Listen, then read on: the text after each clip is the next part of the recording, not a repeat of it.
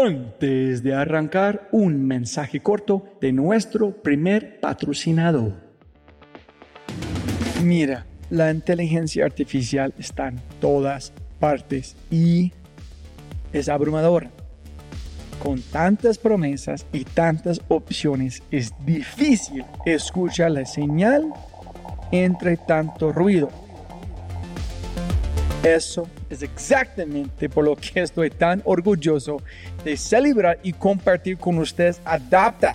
Adapta.ai. Escucha lo fácil y poderoso que es usar Adapta.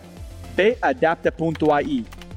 Crea una cuenta ingresa la información de tu sitio web, espera unos segundos mientras la inteligencia artificial de Dapta hace su magia y chum, chum, chum, tienes contenido hecho a medida para tu empresa o startup.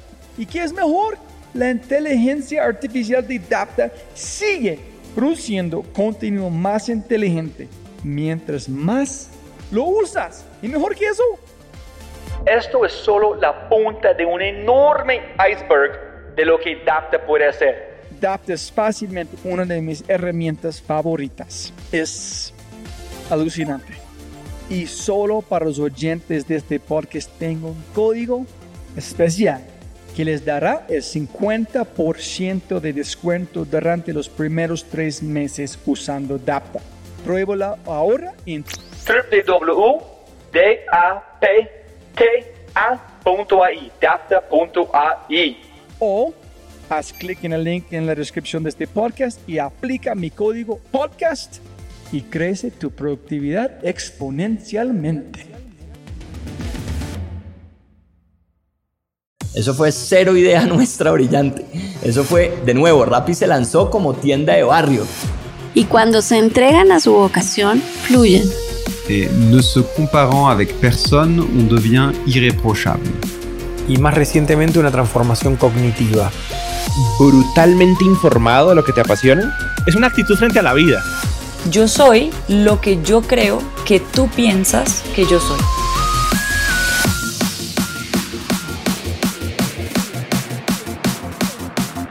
Hola, hola, hola, soy Robbie J. Fry y este es otro episodio of The Fry Show. Este podcast es una celebración de personas que no aceptan la vida tal como es, la abrazan, la cambian, la mejoran y dejan su huella en ella. In the words of Steve Jobs, they leave a dent in the universe. Esta es una cápsula de tiempo en donde yo pueda aprender sobre sus mindsets, filosofías e historias y compartirlas con ustedes. En las palabras de Larry King, me recuerdo a mí mismo todas las mañanas. Nada de lo que diga este día me enseñará nada. Entonces, si voy a aprender, debo hacerlo escuchando. Mi invitado se llama Emanuel Macenes. Es el cofundador y CEO de Arrara, que es una empresa que desarrolla tecnología de punta principalmente usando inteligencia artificial y algoritmos de machine learning. Y un pedacito de su página web Wi-Fi Analytics y App Location, servicios para rentabilizar tu negocio con tecnología inteligente. Y aquí es una parte de una página de MIT. Dicen, el objetivo de Arrara consiste en mejorar la productividad de empresas y ayudarlas a, para mantenerse al día en el mundo digital. Para ello, ofrece una plataforma de software para tiendas físicas que les proporciona analíticas sobre el comportamiento de los clientes y la eficacia de las acciones de marketing. Al analizar los resultados, las compañías pueden mejorar su productividad e incrementar sus ventas. Para lograrlo, la empresa se sirve de redes de Wi-Fi, sensores de movimientos y otras tecnologías. Como dicen en Arara, Wi-Fi es más que conectividad. Tengo una amiga eh, invitada en este podcast, se llama Paula Silva. Eh, hablando una vez, ella mencionó que se puede comprender mucho sobre una persona por la estructura o la arquitectura y la forma de entregar sus pensamientos. Eh, yo no estoy seguro de lo que dice eso de mí, pero tiene todo el sentido del mundo como invitado. Emanuel es un polymath y políglota Emanuel es un polimath y poliglota. Su conocimiento abarca una amplia variedad de temas que puede reunir en articulación y concepto. También habla italiano, portugués, inglés, español y francés. Por lo tanto, este podcast cubre mucho terreno. Hablamos sobre el vino y el negocio del vino, el ecosistema startup chileno, desde la política hasta la geografía, la ciencia de datos, el futuro de tecnología, la filosofía francesa y mucho, mucho más. Este podcast con Emmanuel fue asombroso grabarlo e incluso mejor fue escucharlo. Fue un placer de verdad editar este podcast. Antes de comenzar, si es la primera vez que escuchas el podcast, bienvenido y muchas gracias. Espero que aproveches esta oportunidad de inscribirte al podcast en Spotify, Apple, Amazon, Google o tu player favorito. No olvides, si este podcast te parece espectacular, hay otras cosas espectaculares que puedes encontrar en thefryshow.com. The newsletter, convertirse en un miembro de The Fry Show y obviamente si quieres acceder a los libros, podcasts, personas y lo demás que mencionamos en cada episodio, puedes encontrar todo en thefryshow.com. Más importante, si disfrutas este tipo de contenido, si escuchas con frecuencia y eres parte de una empresa, universidad o comunidad, ¿por qué no pruebas Quinto? Cambiamos mindsets de tu talento con microaudios a través de WhatsApp. Quinto es fusión nuclear para el cerebro. Quinto lidera la lucha por la abundancia mental, un mindset a la vez. Quinto.ai, K-I-N-N-T-O.ai, quinto.ai. Gracias. Y con ese dicho, episodio 121, no puede ser, no puede ser. Machine Learning, Economía y Filosofía con el cofundador y CEO de Arrara, el espectacular Emanuel Macenas. ¿Listo? ¿Sonido, sonido? Eh, ¿Funciona bien? Hola, hola. Perfecto, listo. Siempre pegan a más plata, no más tiempo. Muchas gracias por su tiempo. Arrancamos, castíguenos. ¿Quién es? ¿Qué está haciendo? Buenísimo. Mira, mi nombre es Manuel Macenés. Eh, soy un francés que llegó a Chile hace mucho tiempo atrás. ¿Hace muchos cuánto? Eh, mi familia llegó en los años 90. Yo, yo crecí acá mi adolescencia, luego fui a estudiar la universidad de, de vuelta en Francia y en Europa. Viví en Suiza, en Brasil y eh, para emprender volví acá a Chile con ese propósito de emprender con, mi- con mis socios eh, Juan Pablo y Cristóbal. ¿Pero por qué fuiste vo- como volver a su tierra? ¿Por qué fuiste a Francia para estudiar y no aquí, no en otro lugar? Mira, había como un inconsciente familiar, eh, siempre estuvo, fue como un no dicho, nunca se conversó, era, era una obviedad, era obvio que toda la familia iba a volver a estudiar a Francia porque, porque aquí éramos turistas, o no sé si turista es la palabra, pero éramos distintos. Entonces siempre se pensó en volver a Francia a estudiar, volver a Francia a estudiar. Y, y bueno, Francia tiene muy buena educación, no me arrepiento. Eh, me abrió muchísimo mi forma de ser, mi aprendizaje, eh, mi apertura sobre las personas también. Allá. Sí, sí, sí. ¿Y cómo, por qué llega, cómo llegó su familia a Chile? Mi familia ya era emprendedora. eh, mm, del lado de mi familia hacíamos aguardiente en Francia. ¿En serio? Sí, en una región que se llama Alsace. Y, y bueno, por los típicos temas familiares de que mi abuelo no se llevaba muy bien con mi padre, había un conflicto de egos ahí, eh, mi padre decidió irse bastante lejos y emprender aquí en Chile haciendo vino. Y fuimos los primeros eh, europeos en hacer vino aquí en Chile. ¿Qué tipo de, de vino? ¿Malbec o...? Aquí en Chile las cepas eh, son más tipo de, de Bordeaux, son tipo Cabernet Sauvignon, Merlot, Sauvignon Blanc, Chardonnay. ¿Por qué? ¿El clima o qué? Sí, por un tema de clima, pero también por un tema de historia. Eh, son las cepas que llegaron primero y que, se, y que se empezaron a cultivar aquí. Y obviamente dieron buenos resultados. Y con el tiempo surgieron de nuevo el Pinot Noir, que ahora está muy de moda. Surgieron el Carmener. Pero ¿dónde puedes crecer como Pinot Noir? Porque es muy particular. Necesita como caliente en el día, tiene que ser más como frío en el día, no puede ser muy caliente, entonces necesita un microclimate, es muy complicado. Sí. Eh, mira, el, el Chile es muy bueno para el vino. Cual- cualquier tipo de cepa en general crece muy bien aquí.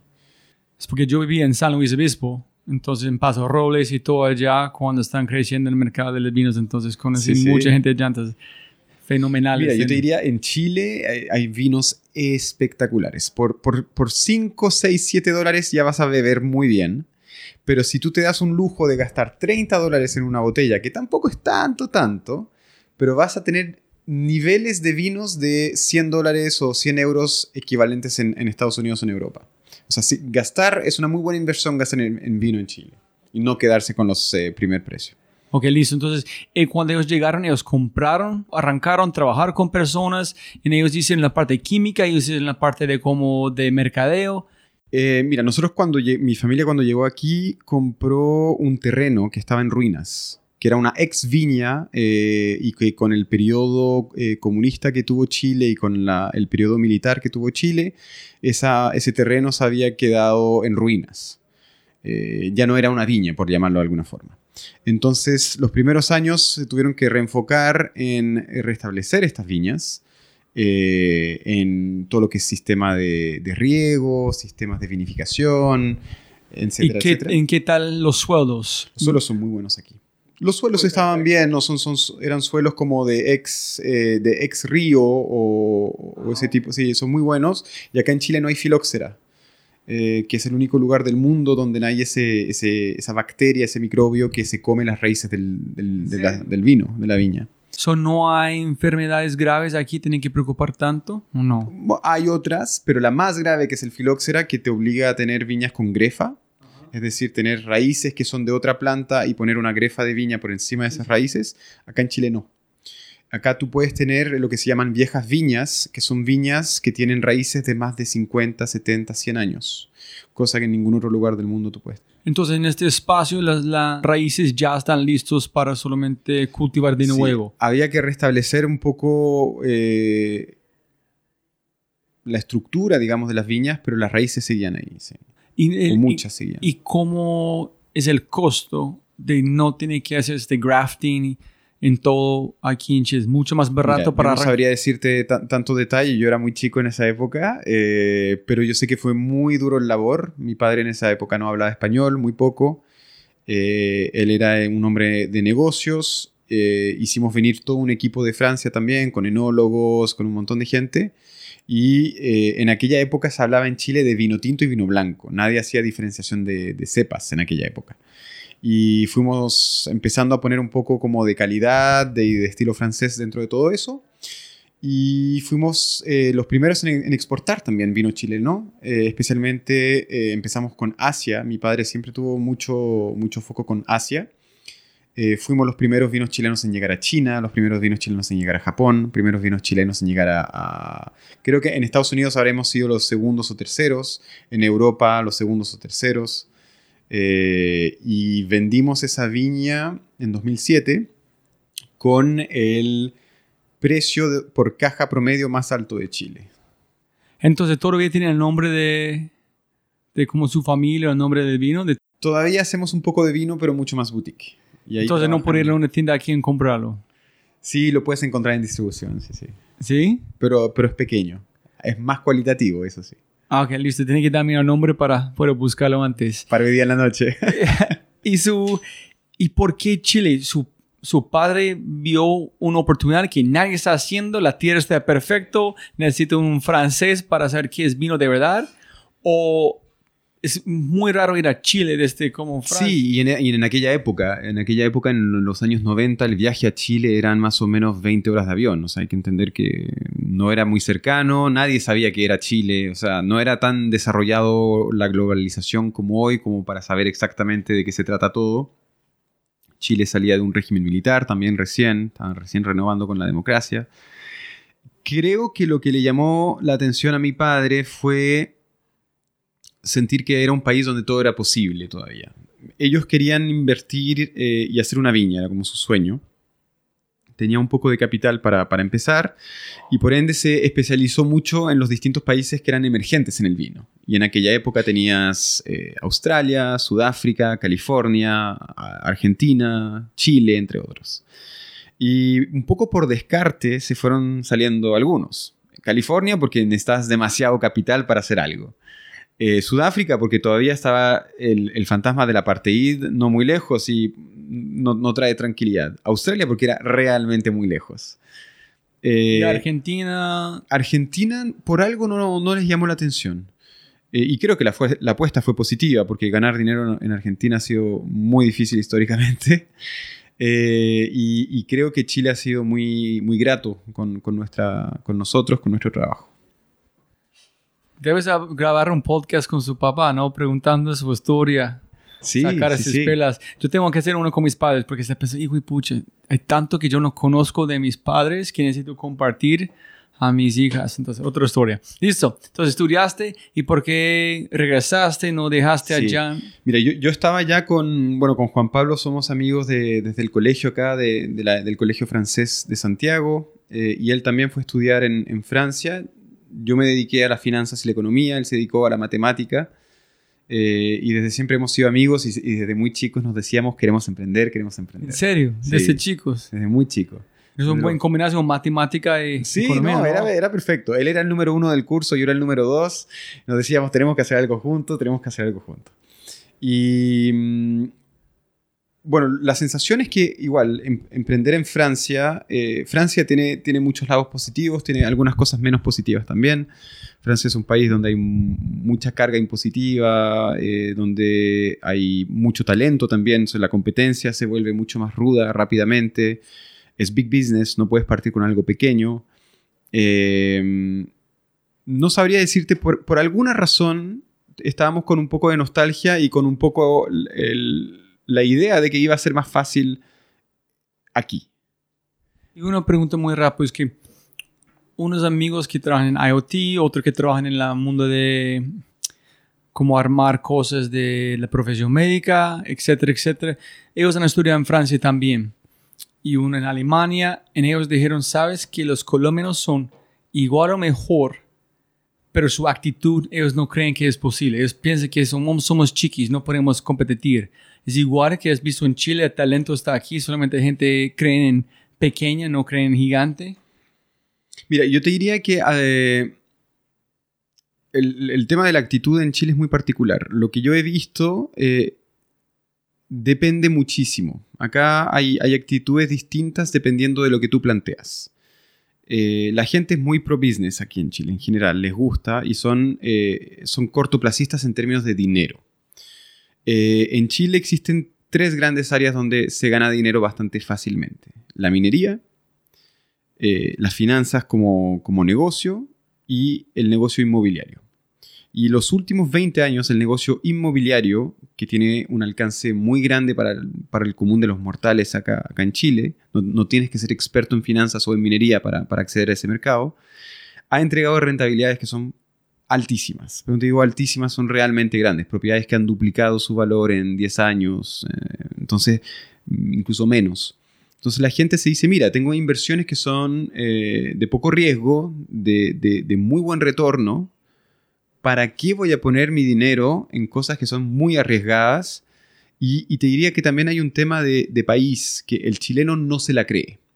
Si tú lo comparas con el argentino, y muchas veces se ha, se ha, preguntado por qué Argentina, que es un país deficiente en términos de, estabilidad y, de infraestructura, por qué ellos logran tener 5 o 6 unicornios y grandes, incluyendo Mercado Libre, que es una de las top 15 empresas más grandes de Internet del mundo.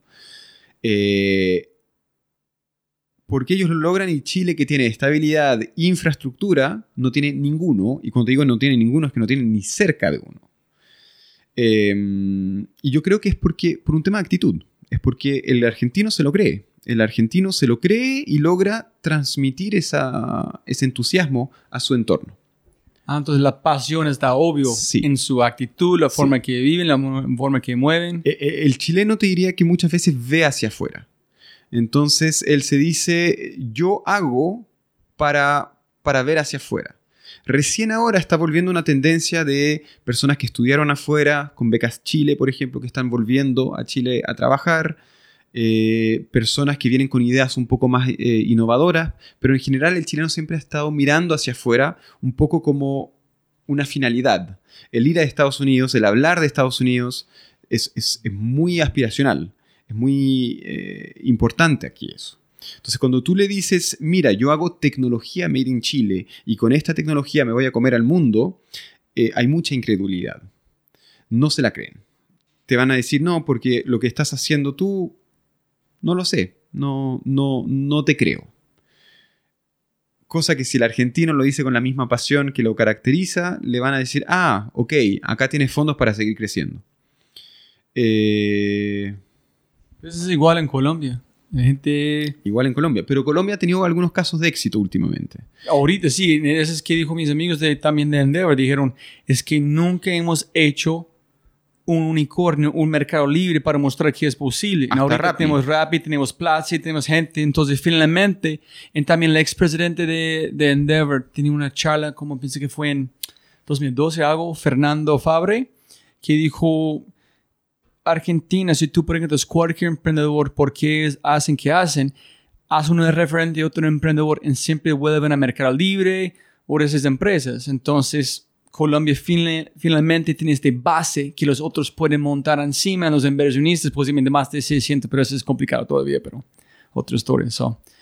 Ok, entonces llegas, so, ¿la idea nació por allá en Europa o nació aquí en Chile? La, idea, la idea que teníamos en Europa era muy, muy distinta. Eh, cuando estábamos Juan Pablo y yo en Francia teníamos una idea completamente distinta. Estaba enfocada a eh, modelos publicitarios para rentabilizar, para rentabilizar medios, medios digitales. Desde ya los medios estaban teniendo mucha dificultad. Facebook estaba en crecimiento gigante, todavía no salía en bolsa. Eh, Google ya era muy potente y los medios estaban sufriendo, empezando a sufrir. Entonces el sufrimiento genera como la desesperación de buscar soluciones. Y nosotros nos dijimos, mira, acá en Europa son muy desarrollados en, ad tech, eh, ¿por qué no importar algunas cosas o inspirarnos de algunas cosas que funcionan bien para traerlas a Latinoamérica y hacer un quick win para que las mismas empresas después nos quieran comprar esa, esa para ganar mercado, ¿no? Como, como market share. Eh, y llegamos a Chile un poco con esa idea, y llegamos a Chile incluso con la idea de llegar a Brasil, porque Brasil era el mercado publicitario. Eh, y llegamos a Chile con una idea de bootstrap, porque como teníamos familia aquí, no íbamos a gastar eh, mucho dinero en, en sacar una primera versión. Entonces. Friends, Family, Foods. Sí, correcto. Y, y bueno, ahí tuve, yo tuve mucha suerte. Yo trabajé en un banco en Zúrich, en, en Suiza, durante, durante un tiempo. Y cuando les dije a mis jefes que me quería ir a emprender, eh, uno de ellos eh, tuvo una actitud muy linda y me dijo, ah, ¿tú vas a emprender? Toma, un cheque. Y me dio más o menos 100 mil dólares eh, sin siquiera saber lo que iba a ser el emprendimiento. ¿Cuánto? 100 mil dólares. Sí, Ya. sí. Y... ¿De una cuenta personal o del banco? O No, no, no, bueno, todo ligado a la empresa, todo bien hecho, pero me dijo, si emprendes tú, te creo. Y, y me acuerdo que eso fue una sensación muy, muy linda. eh, No, tiene más que lindo, hermano. sí. Es como fantasmagórica en un sentido no, que y, es casi... y- y un mismo jefe, o sea, imagínate el valor que ve en ti, que ya ha trabajado contigo, que sabe cómo te desempeñas y que te diga, mira, a ti, a ti te creo. Increíble. fue muy lindo, fue muy lindo aquella época. ¿Y su, er, su amigo Juan Pablo? ¿Cómo se llama su socio? Sí, Juan Pablo. y Dijiste, luego se "Eh, unió Cristo. oye, mira qué pasó. Claro, claro, claro. ¡Vamos! Sí, eso estábamos muy, muy motivados. Empezamos a trabajar, empezamos a trabajar. Aquí en Chile. Aquí en Chile. No, tuvimos, eh, somos buenos para trabajar, somos bien trabajólicos. Así que empezamos a, nos empezó a ir bien, empezamos a hacer mucho ruido, las empresas nos empezaron a, a dar la oportunidad de probar. Eh, y nos fue bastante bien con, con temas publicitarios, estuvimos buscando otras vías de diferenciación, etcétera, etcétera. Nunca logramos ese, ese propósito de ir a Brasil. Eh, Brasil es un, es un mercado muy complicado donde siendo pequeño no puedes ir. O eres brasileño y emprendes en Brasil, o llegas con muchísima espalda para poder eh, aguantar esa transición. Nosotros no nos sentimos capaces en ese momento, por lo que siempre dejamos Brasil de lado y empezamos a crecer en, Chile. eh, y rápidamente, o sea, más que rápidamente, después de un par de años, después de dos años, eh, justo después de haber entrado en eh, tuvimos que pivotear. ¿Tú entraste en Endeavor en qué año? En fin de 2015. Con la empresa original. Con la empresa original, exacto. Y eh, un- seis meses después tuvimos que pivotear porque dos de nuestros mayores clientes nos dijeron, eh, no queremos seguir con el tema publicitario, eso va en contra de nuestra política de experiencia usuario. Eh, nosotros veíamos venir un poco ese cambio, pero pensábamos que iba a ser mucho más eh, lento y que iban a entender que nosotros queríamos adaptarnos a ese cambio y transformar el método de pago de, de publicidad a servicio. Eh, lamentablemente, claro, la, la comunicación no fluye tan, tan, tan bien como uno quisiera. Muchas veces los tomadores de decisiones tampoco toman decisiones y no, no están ahí para replantearse la decisión. Entonces fue, fue un poco duro para nosotros, tuvimos que pivotear Pero dos clientes. Dos grandes clientes. Pero como estaba muy, muy frágil el negocio, entonces 80% más su negocio viene de ellos. Eh, claro, eran, eran muy grandes y sobre todo era el principio de una dinámica, nos dijimos. Si ellos dos se van es porque esto está- el viento está cambiando. Ah, ¿en serio? Sí, sí. Eso fue más de, ah, ok, oh, listo, listo. Y en Endeavor, ¿cómo entraste en Endeavor? ¿Ellos buscaron ustedes o ustedes buscaron a ellos? Eh, mire, yo, yo generalmente eh, nunca he sido muy partidario de todo lo que es el, el- el, eh, marketing entrepreneur. Como que que eso de soy emprendedor y somos todos emprendedores y todos felices y ven, vamos a, a tomar una cerveza y a comer. Mm, Yo nunca fui muy partidario de eso. Yo soy una persona que a mí me gusta trabajar y vender. Eh, y para mí una empresa vende. Y una empresa que no gana dinero, yo siempre me, pre- me- me pregunto, ¿qué tanto? ¿no? O sea, levantar dinero está bien, para muchos modelos de negocio es necesario, pero sigo teniendo muchísima eh, admiración por las empresas que no solamente levantan dinero, pero sobre todo salen al mercado a vender y a confrontar el cliente y entregar valor. Entonces nosotros estuvimos muy, muy lejos de todo el mundo un poco marketingiano de- del emprendimiento. Em, hasta que un día, por X razón, eh, me encontré en, una, en un evento un poco abierto al público de Endeavor. Y ahí yo me dije, ah, esto es de verdad.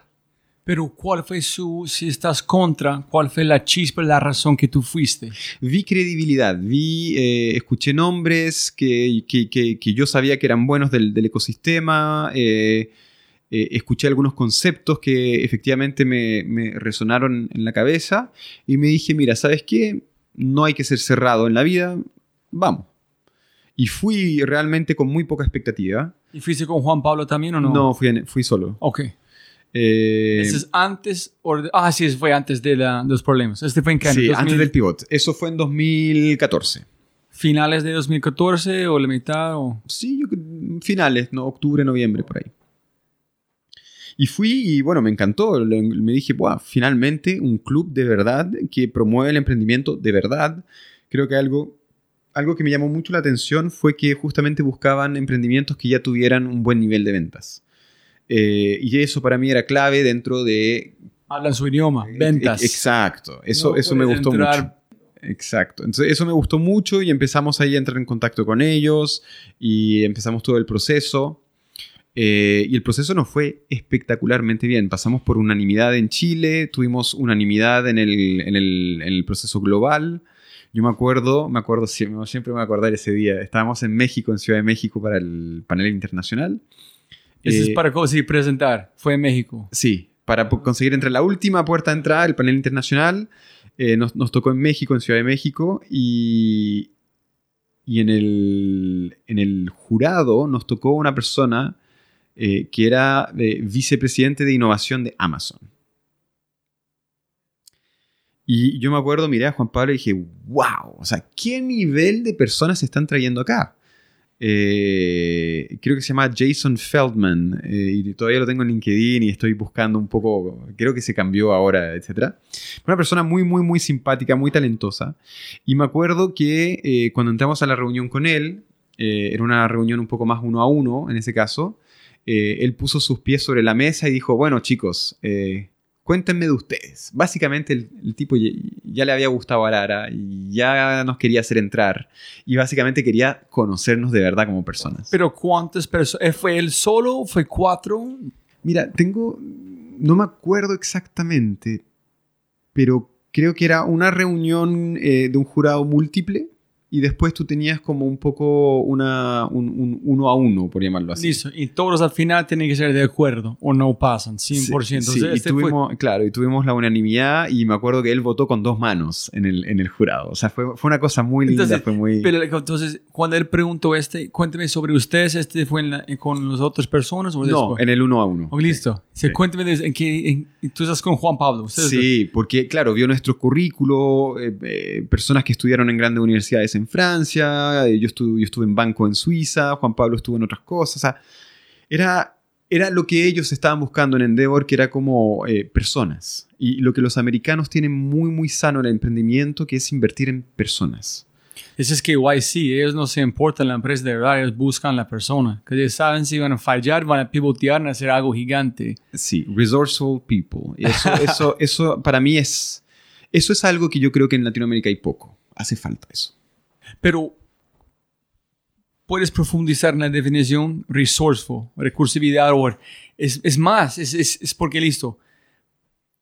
No sé, no me gusta la, la palabra no rendirse, no, no me gusta. Yo- Es más, para mí es pelear por algo que es más de uno, coraje inconsciente, yo no sé. ¿Cu- ¿Cuál es tu definición o qué piensas? Eh, mira, bueno, yo creo que es muy, es, muy, es muy amplio la definición y creo que dependiendo de... Finalmente es... Que no una definición, tu descripción, tu filosofía de qué Sí, sí. Pero para mí, para mí pasa por el saber ser capaz de aprender lo que necesitas aprender para poder resolver el problema que tienes en ese momento. Y eso si lo pones desde un- en una dimensión dinámica, significa que constantemente tienes que aprender sobre todo y aplicar las mejores prácticas de todo para que todo funcione bien. Y eso requiere una flexibilidad mental eh, amplia, muy amplia. Es, eh, ser capaz de replantearte a ti mismo, ¿acaso la, forma en que estoy, la metodología de mi toma de decisiones es, es la buena? Eh, ¿Acaso mi forma de mi management es bueno? Retener talento, por ejemplo, es súper, súper importante. Es como afilar su mente, sus emociones, tu energía constantemente, ¿no? Tiene que ser como un cuchillo tan preciso que la gente no, no, no tiene la energía para aplicar, no sé. Yo entiendo, solamente estoy tratando de articularlo en entender, porque nunca he escuchado a alguien decirlo como resourcefulness, es que, que faltamos. Resourceful eh, para mí también tiene que ver con encontrar dentro de ti eh, algo que, que- que te logre dar esas alas para sobrepasar esos problemas. Los problemas cuando, cuando te llegan siempre son problemas que tú te dices, wow, con eso ya no sé qué hacer. Cuando se te va una persona clave del equipo, cuando tus mejores clientes se te van, cuando tu producto tiene una caída feroz, cuando todas esas cosas que tú te dices, uy, con esto me sentenciaron. ¿Cómo contestaste? ¿Cómo, ¿Cómo le fue la conversación con el señor de Amazon? No, bueno, esa conversación fue mucho más eh, pacífica. En aquel momento eh, estábamos andando por un, por un buen momento de empresa. Él quería saber un poco sobre nosotros, un poco como, lo preguntaste tú, qué nos llevó a, a- a esto, por qué estamos ahí en Chile haciendo tal cosa, Eh, un poco el, el- el porqué de todo esto. Eh, y, y- y guardo un muy buen recuerdo de, de- de esa aventura. Entonces, cada persona, casi todos, 90 pico algo, si se me la coma, estadísticamente es, dijeron que algo especial pasó en su en este panel de, de Endeavor. ¿Dónde fueron? Si fue volver a San Francisco desde muchos años, cada cosa es, es muy especial, como tú dijiste, este momento donde... Sí, yo, yo creo que son, son intensos esos paneles internacionales. Creo que Endeavor también logra eh, hacer muy bien la, mm, eh, la preparación y- y crear esa expectativa y generar un poco esa, esa, esa tensión positiva que existe. ¿Tú piensas que es con propósito generar esta tensión en la idea de cómo funciona un ser humano cognitivamente? Que es si tú quemas algo en el cerebro con presión, emoción, etcétera, todas las partes que arman una buena historia, ustedes van a recordar por siempre. Entonces, no es tanto poner un reto, pero nunca van a olvidar de este momento de Endeavor, Endeavor quemado en su mente o solamente ese proceso. Yo creo que es un poco los dos. Eh, yo creo que el, el- generar... Yo creo que el, el ser humano tiene, tiene muchas cosas escondidas que nosotros eh, pretenciosamente pensamos que desde la cima de la racionalidad y de la ciencia somos capaces de entender todo lo que pasa. Pero, pero el milagro de la vida va mucho más allá. Yo no soy una persona eh, creyente ni nada, pero, pero sí estoy consciente de que no, no sé lo que funciona en mí, ni en ti, ni en nadie. Y, y no obstante veo que existen momentos en que estoy usando más mis capacidades que otros momentos que estoy usando menos mis capacidades. Eh, existen momentos en que viene una especie de, de, nube negra mental, una, yo les llamo trampas mentales, que se apodera de muchas facultades mías y me inhabilita para hacer otras cosas, para pensar claro, para ser creativo, para ser empático. Eh, y en otros momentos, al contrario, veo que se eh, despeja esa nube y aparece una especie de cielo azul en mi mente o, en mi cuerpo y veo que hay muchas capacidades que sí tengo en algún momento que están escondidas, pero que se cristalizan en ese momento y que surgen y aparecen y se, se hacen visibles. Y yo creo que las condiciones para fomentar ese cielo azul son muy variadas. Eh, el, estrés puede ser una de esas, eh, pero ¿con qué nivel? ¿Y en qué condiciones? Eh, buenas noticias en general siempre te, empujan, pero, en fin, hay muchas cosas donde uno tiene recursos inesperados, y a eso me refería con resourceful people, es cómo buscar dentro de ti aquel recurso que seguramente está escondido ahí, que yo creo que la, gran mayoría de los seres humanos tenemos un montón de capacidades, pero cómo lograr sacarlos de verdad y que nazcan dentro de ti y que, que tengan un impacto. Sí, posiblemente me gusta la analogía que hablando del nube, es, como minería inversa, es decir, la más que tú estás excavando, más más que puedes excavar. Es que es como la más que tú puedes encontrar a tu conocimiento, la mejor, la más pura es, la, el, recurso que tú encuentras. Pero la gente tiene mucho mugre, muchas cosas para sí, llegar. Sí. Eh, no quieren. Es muy duro eh, llegar a El ego, el ego. Yo te diría, el ego es el peor amigo del emprendedor. Eh, incluso cuando te va bien, manejar ego es muy importante. Porque el ego te, te ciega. Eh, tú paras de ver alrededor, paras de escuchar alrededor, te aíslas, incluso paras de, paras de verte, porque somos todos fallibles y bueno, uno toma buenas decisiones, uno toma malas decisiones, y el ego te hace creer que porque te va bien de un punto de vista monetario, de un punto de vista eh, de reconocimientos, eh, que por alguna razón tú eres mejor que otro o, tienes más autoridad que otro o más razón que otro. Y ahí yo creo que hay que tener muchísimo cuidado con eso yo quiero conquistar el mundo. Yo voy a matar la competencia, somos mejores. ¿Este es ego o este es otra cosa? Porque yo soy muy competitivo en yo no sé, en alguien más digo, si tú usas su ego en la forma correcta como combustible, está bien. Pero el ego está en control de uno, ese es donde están Mira, no lo sé. Yo creo que cada uno tendrá su, forma de. Su código. Sí, su código, su forma de vivir, su forma también de, aprovechar su propia energía. Y, algunas veces unas formas que te permiten sacar unas energías son, son suficientemente buenas hasta que encuentres otras formas que te permiten abarcar otras. Yo me acuerdo, em, hay, una, hay una frase, una parábola que me llamó mucho la atención en, en una lectura que hice eh, y que me ha estado dando muchísima vuelta últimamente, que es, eh, es una traducción, porque yo leo en francés, entonces queda como... Em, Dile en francés y, y después... Eh, ne se comparant avec personne, on devient irréprochable. ¿En qué significa? Y qué significa es, al no compararse con nadie, y justamente al no estar en la competición, al no compararse con nadie, te vuelves irreprochable. Pero ese irreprochable no es para decirte de que eres exento de fallas, ¿no? No es un tema de que eres inmaculado o perfecto. No, no, no. Eres irreprochable en el sentido de no te hagas reproches, no te maltrates a ti mismo diciéndote, ay, pucha, ¿por qué no hice eso? Ay, ¿y cómo no logré yo hacer eso? No te compares. Simplemente la, comparación, eh, básicamente no te compares. Y eso te va a dar esa paz para hacer lo tuyo bien. Porque tú te das cuenta, bueno, le estuve eh, dando mucha, mucha atención a esa, parábola y para hacer las cosas bien no tienes que mirar al lado. Yo no, no me interesa mi competencia. Si mi competencia es buena, muy bien por ellos. Eh, si mi competencia es mala, bueno, eso tendrá un efecto positivo para mí porque logré, lograré ganar más mercado.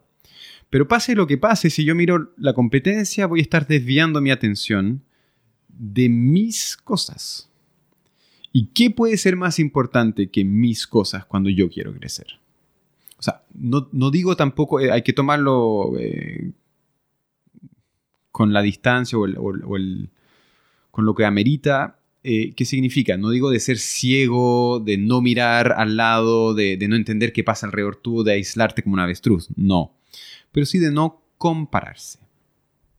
Posiblemente sí, y posiblemente es cada ser humano es como un instrumento musical, en el sentido que tiene unos sonidos, y si tocas muy fuerte en un parte, suena terrible, en cada uno tiene su propio no, resonance que vibran perfecto, suena bien por gente. Entonces, hay una persona funciona muy bien con mucho ego y no suena, no ve mal. En alguien más, si hacen este, sonido es terrible. Entonces, uno tiene que encontrar su propio. Ah, sí, cada uno tiene que empezar su, su motor interno de alguna forma. Em, de todas formas, sí, lo, comparto.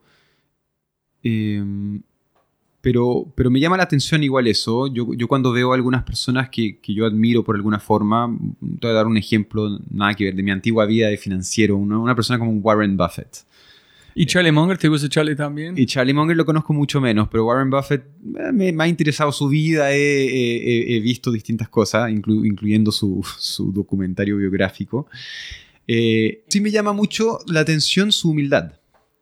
Cómo la persona muy brillante, muy inteligente en, su, en sus cosas, logró llevar una vida súper, súper humilde.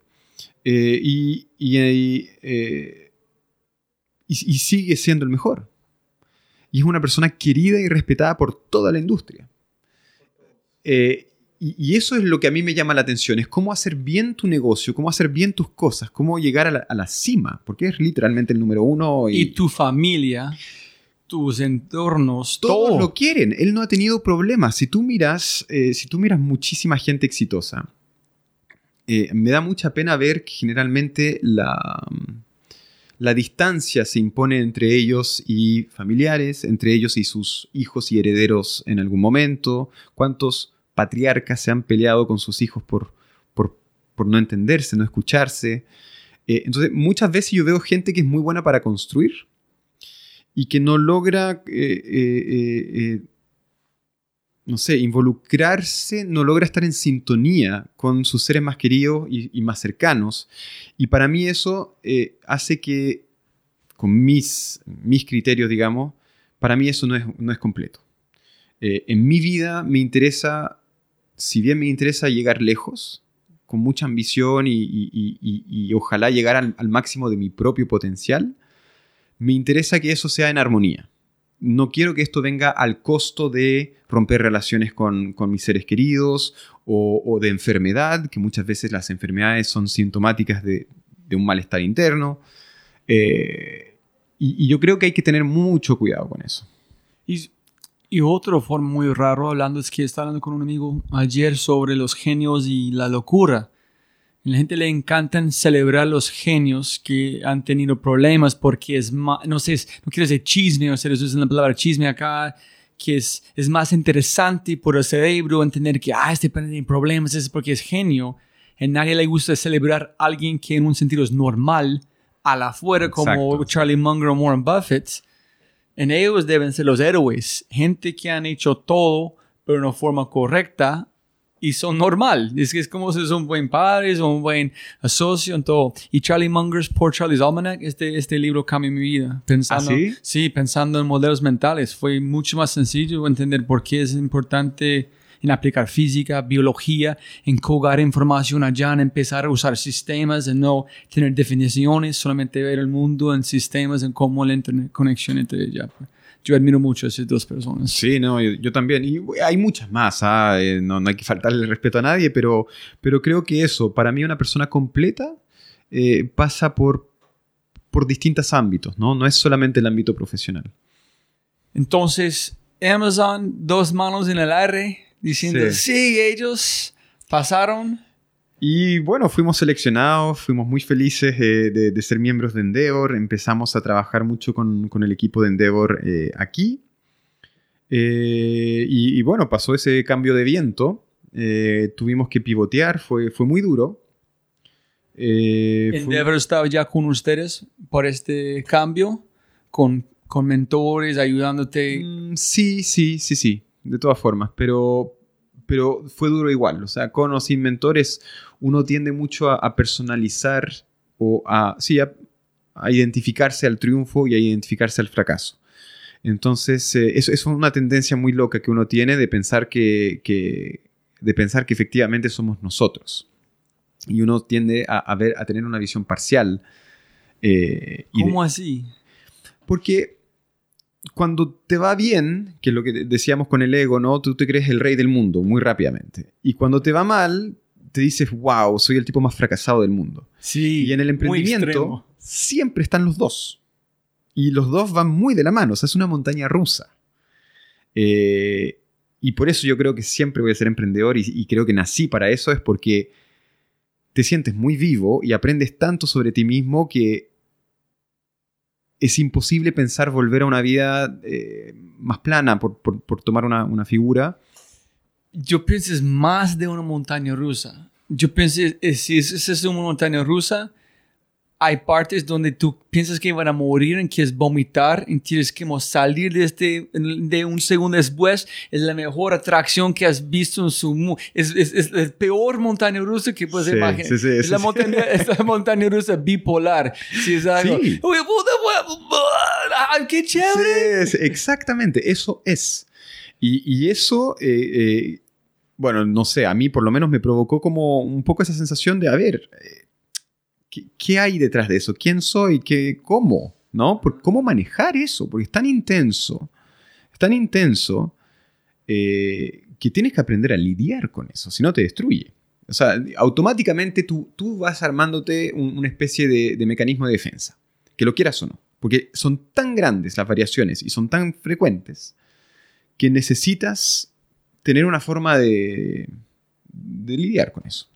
Y qué pena para la gente escuchando otro, más filosofía de otro lado.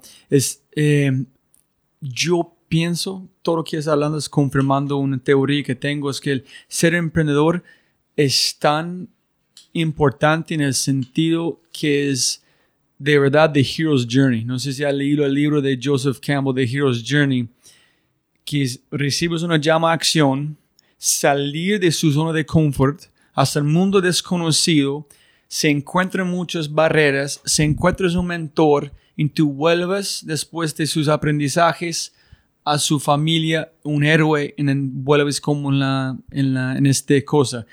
Pero es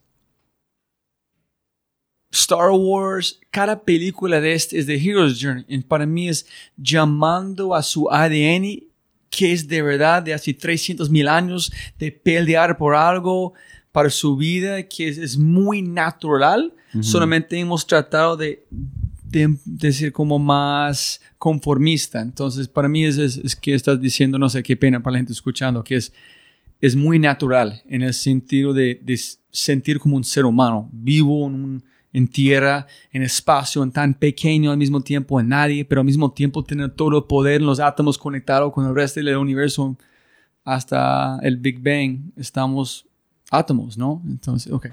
Qué pena. Gracias por escuchar este, estoy pensando en voz No, alta. lo comparto, lo comparto. Hay, hay, una, hay, una, hay una forma, digamos, de... mm, Bueno, después hay emprendedor y emprendedor, ¿no? Que a eso me refería yo al principio, de que el emprendimiento, eh, mientras más exitoso, más, más, más medio, más atención tiene, pero, pero la forma en que te transforma el emprender y el vivir distintas etapas del emprendimiento es, es un cambio de madurez muy, muy importante.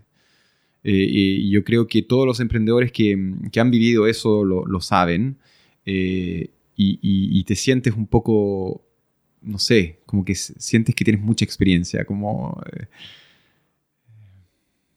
como en, el, en el camino de, la, de, lo vivido, los años finalmente son como si fueran décadas para uno.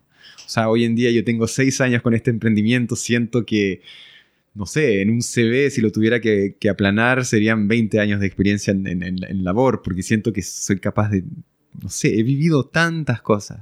No, es obvio, hay gente, mucha, es muy obvio en mis podcasts, la humildad que me siento con gente como vos y en otra gente es, puedes sentir una energía, una energía de experiencias cuando tú escuches como Mark Andreessen o Ben Horowitz cuando ellos hablan.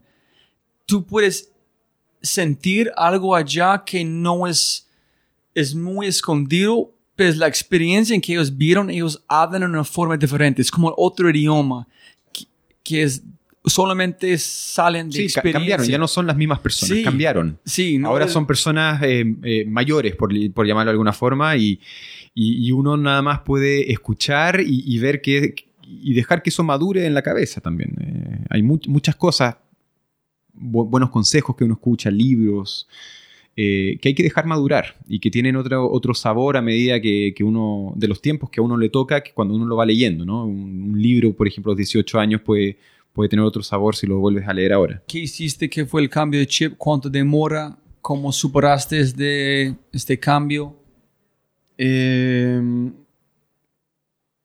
bueno, a ver, finalmente creo que en, en negocios siempre hay que tener un poco la, la, la capacidad de eh, vivir y la capacidad de trabajar. Y generalmente uno tiene que vivir para trabajar, pero, pero es muy importante no dejar que la emocionalidad y, las cosas se apoderen de uno en el momento del trabajo. Ahí hay que ser muy categórico, hay que, hay que aprender eso.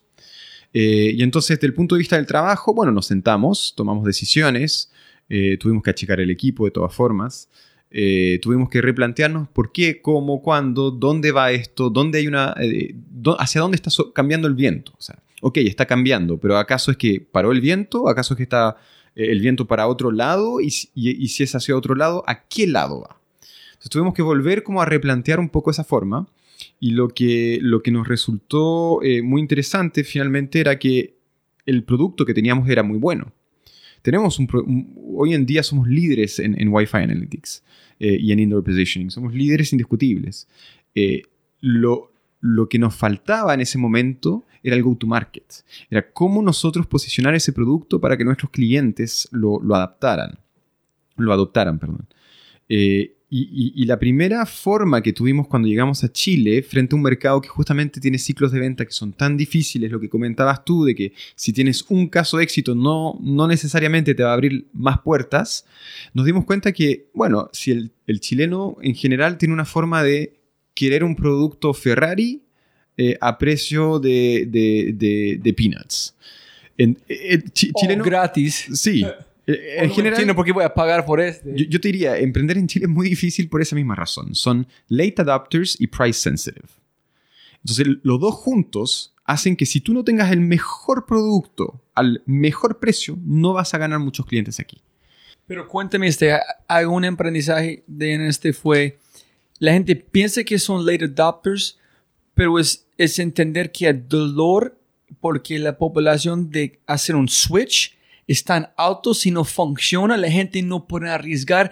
Antes de, es obvio que van a quitar un dolor fuerte, es como Tapsi en Colombia, todos ah, los taps- taxistas nunca van a usar aplicación, pero dolor por ellos, pagar esta llamada, ir muy lejos, entregar algo, fue tan fuerte para ellos, ellos adaptaron de una. Entonces fue solamente encontrar un dolor más profundo. Entonces yo no sé. Sí, yo, yo siempre comparo, perdona, eh, no, no, no especifique, lo que yo te estoy diciendo de late adopter y price sensitive es para el mercado B2B. Ah, ok, No- ok. Nosotros, yo siempre he trabajado en B2B, yo en B2C me manejo mucho, mucho menos.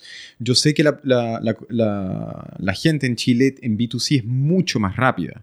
O sea, cambios de, por ejemplo, de eh, hábitos para el reciclaje, cambios de eh, hábitos con respecto al delivery, a- eh, cambios de hábito con respecto a métodos de transporte han cambiado muy rápido. Adopción de Twitter, esas cosas han sido muy rápidas en Chile. Las que han sido mucho más lentas son las empresas. Y, y- y eso creo que se aplica a Latinoamérica en general. Sí, sí, sí, tienen toda razón. Ok. Algunas son, eso sí, mucho más entusiastas y, y menos fijadas en el precio de, de regatear ahí el último peso. Pero la primera, cuando ustedes arrancaron con este mercadeo, eh, no fue por cosas de Wi-Fi, ¿no? O sí. ¿O fue una empresa tradicional de, de No, sí, ahí ya estábamos full, full con, el, con, el, con el producto de Wi-Fi. Cuando los dos clientes importantes salieron, Exacto. fue en Wi-Fi. Ah, ok. Yo pero no era. Wi-Fi con monetización. Y es lo que yo te decía, que el producto era muy bueno, pero lo que no- ¿Cuál fue el producto tal cual? Es que mira, eh, que- nos saltamos un par de etapas. Eh, como nosotros nos dimos cuenta que el, el B2B chileno era eh, eh, late adopter price sensitive, nos dijimos, bueno, vamos a monetizarnos con publicidad. Y así fue como partió. Y por eso ganamos y crecimos tan rápido y, así fue que eh, logramos generar suficiente para entrar a Endeavor. Eh, cuando el, cambio eh, cuando el cambio vino, nos dimos cuenta que el, el negocio publicitario ya no iba. ¿Qué significa? Que teníamos que mantener el mismo producto, pero venderlo como un servicio. Y ese fue el pivoteo que hicimos. Fue, más que todo fue un go-to-market. El producto estaba bien, pero el market fit eh, no estaba correcto o fue correcto durante un momento y, y- y hubo un cambio de, de- de placas tectónicas que nos hizo adaptar. ¿Cuál fue la primera cosa que ustedes vendieron? ¿Cuál fue el producto? Publicidad. ¿Publicidad en qué forma? En medios y muy rápidamente a los cuatro meses agregamos eh, monetización de redes Wi-Fi. ¿Qué es decir? Como cuéntame, uno, tienes un- una cadena de hoteles, ustedes instalaron un peaje de Wi-Fi en allá es publicidad por como de hoteles. Claro, o, o en centros comerciales o, o en distintos eh, eh, tiendas.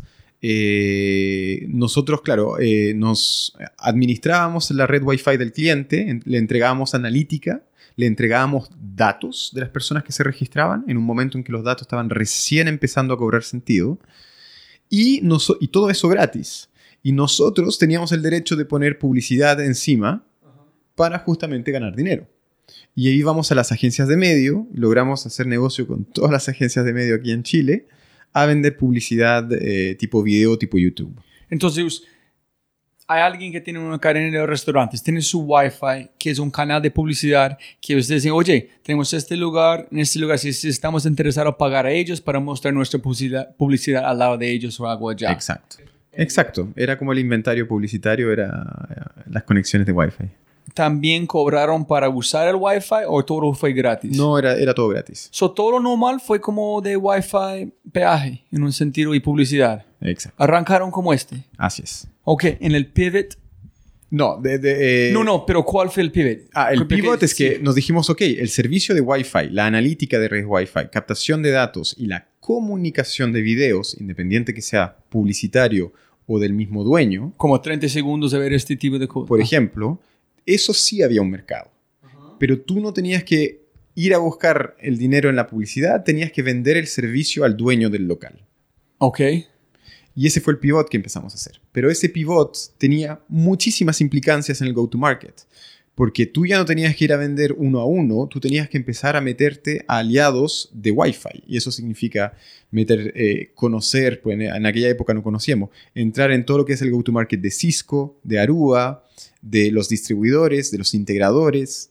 Eh, y eso fue un gran aprendizaje para nosotros. No desconocíamos totalmente esa industria. Ustedes buscaron que posiblemente este, esta empresa quieres vender, quieren vender este tipo de mercadeo, su cliente para vender este mercadeo es este cadena de restaurantes, ¿cuánto quieres pagar a ellos? Ok, vamos con e- a ellos con esta idea, o tú primero conseguiste el wifi y después buscaron la gente para hacer mercadeo. Ah, en aquella época, eh, los dos juntos, los dos juntos. Ahí hay que ser, eh, hay- cuando es un, un marketplace con dos, con dos ends, eh, tienes que ser un malabar. O sea, tienes que lograr vender lo que, no te, lo que no tienes y tener lo que vendiste. O sea, Yo no sé si fue un fue un imán. Si yo tengo este, ellos dijeron sí, o tenemos este, ellos van a decir. van de la mano. Tienes que hacer los dos al mismo tiempo. Ok, ok. Listo. You get, you get Harry Potter. Magician. Es la única forma. Pero yo, yo creo que si tú hablas con cualquier emprendedor de, de, de, de marketplace de dos lados, te van a decir lo mismo. No puedes ser uno sin el otro. Entonces tienes que tener los dos al mismo tiempo. Listo, ok. Entonces, ustedes cambiaron, hicieron un pivot. Hicimos el pivoteo. eh, y claro, eso fue un, un pivoteo muy importante. Pasamos de ser una empresa de marketing a ser una empresa de TI. Y TI eh, es otro, otro rubro, es otra industria, son otros canales, otros códigos, otro jargón, otras personas. otras empresas. Y bueno, no- no- nos demoramos un poco en entender un poco cómo funcionaba y a los seis meses ya teníamos una estrategia sólida. Eh, sólida de, eh, somos Cisco Solution Partners, somos Aruba Solution Partners, somos, en fin, Solution Partners de muchísima gente. Eh, y eso nos permitió volver a estabilizarnos, porque lo primero después del pivote era estabilizar. Entonces logramos estabilizarnos. eh, eh, seis, ocho meses, seis meses tener la estrategia, agrégale un par de meses más para estabilizar realmente. ¿Fue duro esta Sí, transición? sí, fue duro, fue duro. Eh, ¿Cambiaste tu propósito? ¿Tu cultura? no, la cultura no. No, la cultura no, pero el propósito sí. Eh, y fue, fue difícil porque nosotros siempre hemos sido eh, muy apasionados por el producto, por invertir en producto, por desarrollar producto, por tener más fu- funcionalidades. Y, un pivoteo, cuando tú tienes que achicar el equipo, obviamente que te reduce tu capacidad de innovar, tu capacidad de tener un producto eh, como lo, lo piensas, como lo sueñas. Entonces eso creo que nos afectó en ese sentido.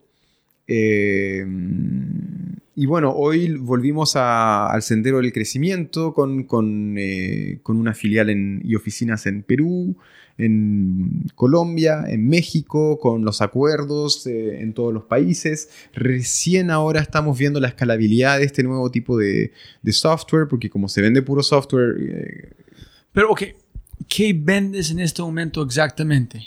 Es un producto que se llama Wi-Fi Analytics. Es un software que tú pones sobre una red Wi-Fi existente de un cliente eh, y ganas datos de tus clientes, Pero- ganas analítica y Pero ¿cuál es diferente que de la- del anterior? Yo no entiendo. suena El otro era muy parecido a nivel de producto, pero ibas a vender publicidad a las agencias de medio. El, el- el valor agregado era otro. El que tú tenías que mantener satisfecho era el anunciante. Tú tenías que eh, eh, sincronizarte con tracking de publicidad, con views, con VTR, CTR. Era, ¿No tenías esta analítica con el primero? Sí, pero era otra cosa. Eran, te medían con otros KPIs. Era, para darte un ejemplo, eh, es otra industria, otro comprador. Mismo producto, pero otro comprador. Porque yo entiendo que alguien entra a Starbucks, entra en su información, muestran esta publicidad, si hacen clic, cuánto tiempo demora en la tienda, etcétera, etcétera. Cuál tiene, tiene más personas usando Wi-Fi, por sabes este, para vender más cosas. Y tú sabes en julio, etcétera, etcétera, esa es la información que la gente puede Sí, usar. mira, es que tomando el caso de Starbucks, que es nuestro cliente, eh, hoy mi propósito es que Starbucks esté satisfecho. Hoy yo tengo que entender los KPIs de Starbucks y decir, mira, yo con mi, con mi herramienta te ayudo en este, en este, en este, en este, en este, y cumplir. Antes, Starbucks no era mi cliente. Antes el cliente era el anunciante que quería hacer publicidad. Y yo mandaba esa publicidad en locales como Starbucks o lo Oh, que sea. ok.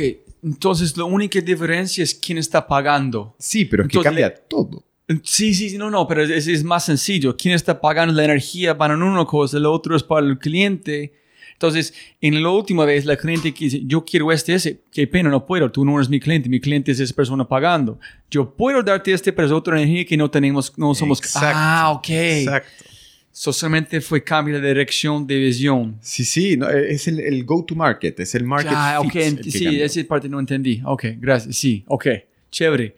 En, ¿Ellos tienen una plataforma Starbucks para medirlo o tú entregas los consejos en cómo usar sus data? Ho- Hoy tenemos eh, todo súper, súper pulido. Como te dije, no- nos posicionamos como líderes en, esa, en ese producto.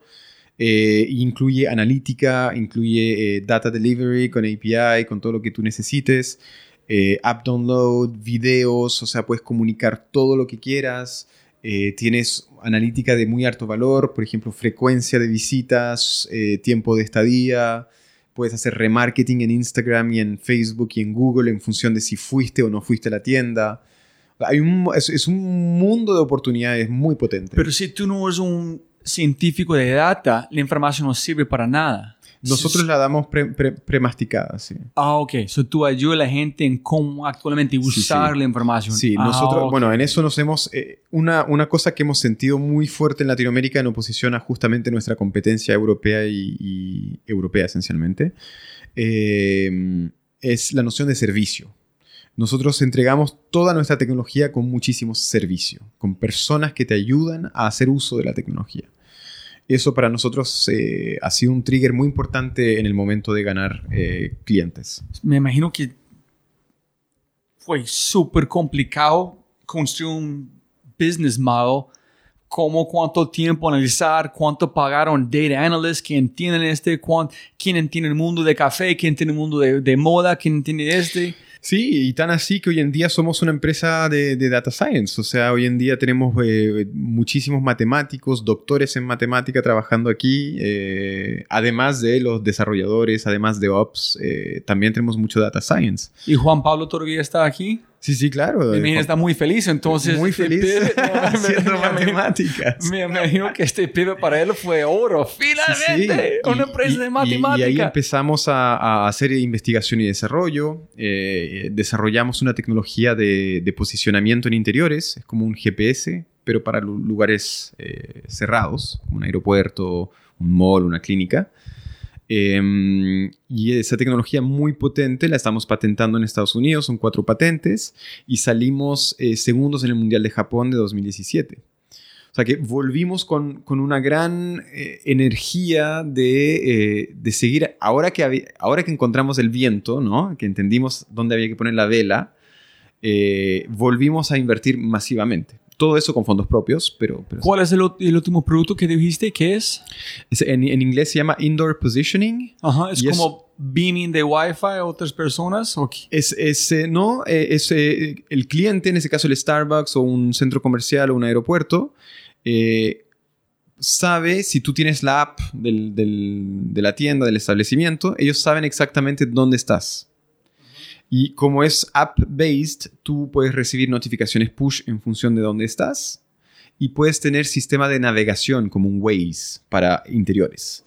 Eh, por ejemplo, estoy buscando zapatos rojos.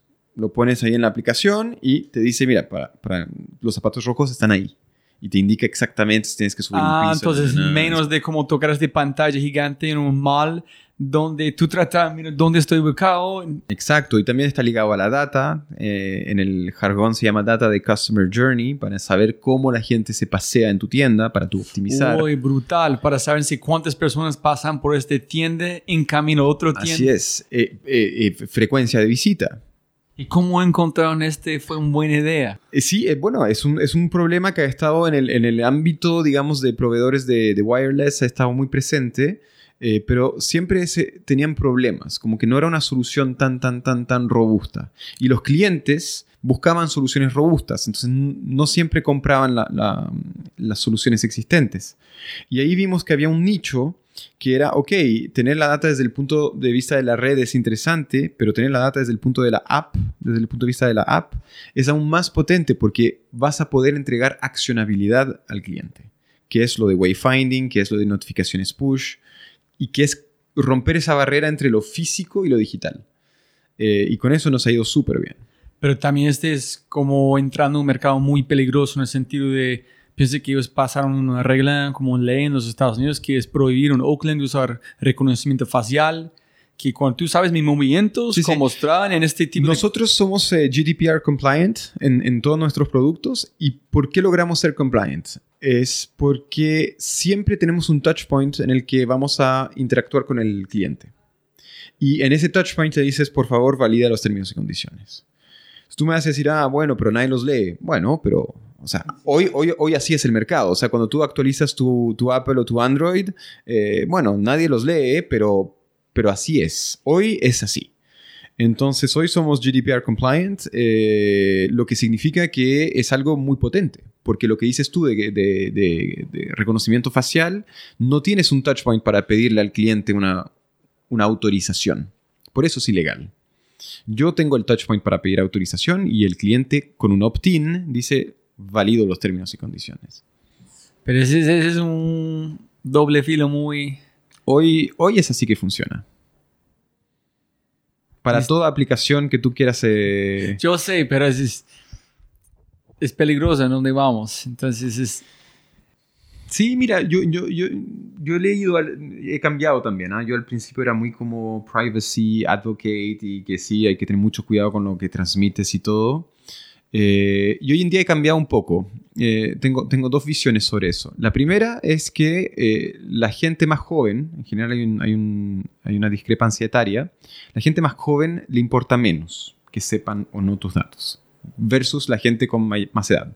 O hay un tema generacional que yo creo que es importante, que de un punto de vista de mercado, bueno, lo sabemos, los jóvenes reemplazan a los adultos y así es como avanza y por ende tú sabes que el mercado va hacia menos ojos o menos gravedad hacia esas cosas. Si bien hay que ser respetuoso, es menos grave. Lo otro que encuentro importante es que hoy en día nos hemos dado cuenta que los que creíamos que nos iban a proteger, en verdad no nos protegen. Eh, tu operador de teléfono sabe todo sobre ti, tu hardware provider sabe todo sobre ti, tu banco sabe todo sobre ti, eh, Internet sabe todo sobre ti, o sea, en fin, hoy en día todo el Gmail sabe todo sobre ti, WhatsApp también, mucha gente sabe todo sobre ti. Y nadie te protege de verdad porque tienes eh, data leaks de todo tipo y, y- y- y bueno, a nadie le importa de alguna forma hoy en día. Tan graves no son porque siguen sucediendo. Entonces, bueno, ahí está. Eh, hay- hay- es que, ¿me entiendes? Hay que tomarlo No, como... sí, sí, sí. Hay que aceptar eso también. No, no hay que tomarlo como una fatalidad y decirse, no, mis datos están por todos lados, No. ¿qué va a pasar? No, no, me voy con ese no es tanto en el sentido de, de verdad no me importas. Toma todos mis datos si quieres. Es como algunas cosas que yo soy, pone mucho cuidado, yo no subo fotos de mis hijas ni nada de este, porque ellos no pueden exacto. decirme sí o no, ellos quieren ser en las redes. Cuando ellos son más adultos, aquí son sus fotos que yo tomé. Si quieres subirlos, hágale. No, yo, yo- lo comparto, yo insisto, eh, eh, eh, el mundo va hacia más datos. O sea, no tenemos vuelta atrás hoy, no hay vuelta atrás. Y más data para mí, si la gente quiere usar correctamente, es más libertad para mí. Si usan correctamente, pueden ayudarme a facilita- facilitar mi vida mejor. Hay- hay- entonces, yo también creo eso. Van a haber muchas instancias en que se facilita la vida, pero también hay, hay instancias en que la opacidad está... La opacidad, que también tiene que ver con privacidad, pero la opacidad eh, eh, se está acabando. Si tú miras todo lo que es eh, los temas financieros y financiamientos ocultos, money laundering, todo ese tipo de cosas, porque hay que entender que la privacidad también tuvo un fuerte golpe con todo lo que fue las leyes Dodd-Frank después de la crisis de subprime, que empezaron todos los paraísos fiscales, Suiza, Panamá, Uruguay, entre otros, empezar a desglosar. Y hoy en día tú ya no te puedes esconder. Eh, y la noción de privacidad hoy en día, si tú miras un poco los lobbies que van de la mano, eh, van muy de la mano de, los, de muchos lobbies que son de opacidad y que justamente quieren esconder algunas cosas. Entonces también hay que entender que estamos entrando en una época, en una era, donde sí, eh, la data está. Todo el mundo va a tener acceso a muchísima data. Y eso también significa que nosotros vamos a tener que ser mucho más conscientes de la forma que actuamos. Eh, por ejemplo, si lo miramos a nivel de transparencia política, antes, bueno, que una persona haya tenido problemas de adicción a la droga cuando joven y hoy en día es político, antes la gente no lo sabía. Que una persona haya sido un agresor sexual eh, en su momento de su vida y hoy en día es un político, antes no se sabía. Y por ende la persona seguía con su vida. Hoy, con los datos, porque hoy en día nada muere, todo, todo permanece, eh, hoy hay un escrutinio público mucho más eh, potente. Y la gente que se comportó mal por el pasado, hoy en día no tiene acceso a niveles tan tanto de poder o tan influyentes como, como antes. Desafortunadamente no funciona con el presidente de los Estados Unidos, pero... Entre, entre mil otras cosas. Sí, sí, sí. Eh, Si te gusta science fiction o no. sí, bastante. Hay un libro que recientemente salió de uno de mis como escritores favoritos, se llama Neil Stevenson, se llama Fall. Y otro, no me acuerdo de otro parte del título, tiene que leerlo. Es, ¿Sí? es llevo en esta conversación hasta como 10x, hasta el punto que te sientes un poquito enfermo y es tan real, pero tan lejos. No, es, es, es, es, es impecable. Es hasta el punto que la gente, que todos tienen gafas y depende en su estrato. Puedes pagar por un editor de inteligencia artificial hasta un punto para filtrar la mejor información y tanta gente está poniendo información que la gente que no tiene este plata su realidad es basada en la información que reciben con sus gafas, entonces comparten en un mundo que no es real en un sentido. Entonces es todo de este, privacidad. Entonces, voy a recomendar. Hay, hay, hay mucha temática en ese ámbito, mucha temática. Entonces, ¿cómo fue la conversación con su equipo? Cuando, ¿Cómo es el proceso de discusión de armar este tipo de producto? ¿Cómo lanzarlo? ¿Con quién hablas? ¿Cómo es el proceso? ¿Alguien tiene una idea dice, oye, chicos, escuché ese un problema, posible, ¿qué piensas que podemos hacer? ¿Cómo es el proceso de tomar una decisión en equipo? Nosotros, eh, bueno, tenemos tre- tres valores acá, en Arara. Tenemos eh, transparencia. Eh, transparencia en el sentido en que eh, justamente tenemos que ser honestos con nuestras acciones y con lo que pensamos. O sea, la transparencia significa que cada uno habla y dice lo que piensa, con respeto, obviamente, pero, pero cada uno lo hace. Eh, transparencia significa que cuando uno se equivoca, uno levanta la mano y dice me equivoqué, solucionemos el problema en conjunto y no esconde las equivocaciones porque después son efecto bola de nieve. Eh, tenemos como otro valor la meritocracia, que se promueve el buen trabajo y nada más. Y finalmente tenemos como ¿En valor... qué sentido? Que si tú vendes o tú haces algo Si tú haces espectacular. bien tu trabajo, te, te va a ir bien. Eh, no tiene que ver con tus diplomas o con tu nacimiento o con quién eres o con... o por tan simpático que seas, tienes que trabajar bien.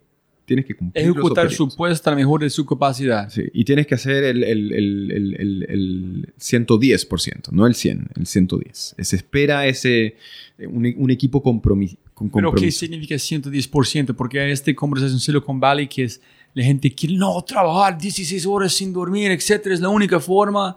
No, no, no, no, no. Nosotros no somos. eh, eh, a ver, yo, yo tuve una época en mi vida de, de investment banker donde trabajé. Sí, tuve, tra- no sé, unas 100, 110 horas a la semana lo he hecho. Eh, De como no- analista entregando como... Eh, la- Exacto, pésimo. Lo- yo, yo no creo que eso sea ni sano ni inteligente y sobre todo de, lo que yo me acuerdo.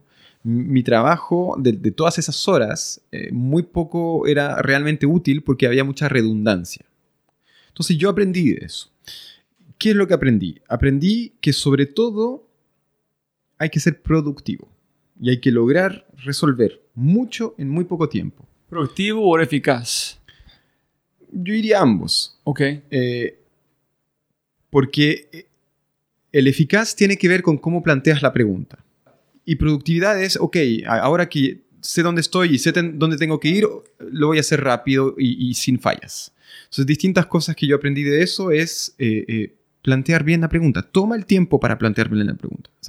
Eh, si tú tienes un problema y vas corriendo a la solución, lo más probable es que esa solución no sea holística y el día de mañana genere otros problemas. Entonces, cuando tienes un problema, pregunta bien. ¿Por qué es un problema? ¿Y por qué lo podría hacer mañana? Y dependiendo de qué camino, cuáles son las dinámicas. Bien plantear el problema y recién ahí pensar en una solución.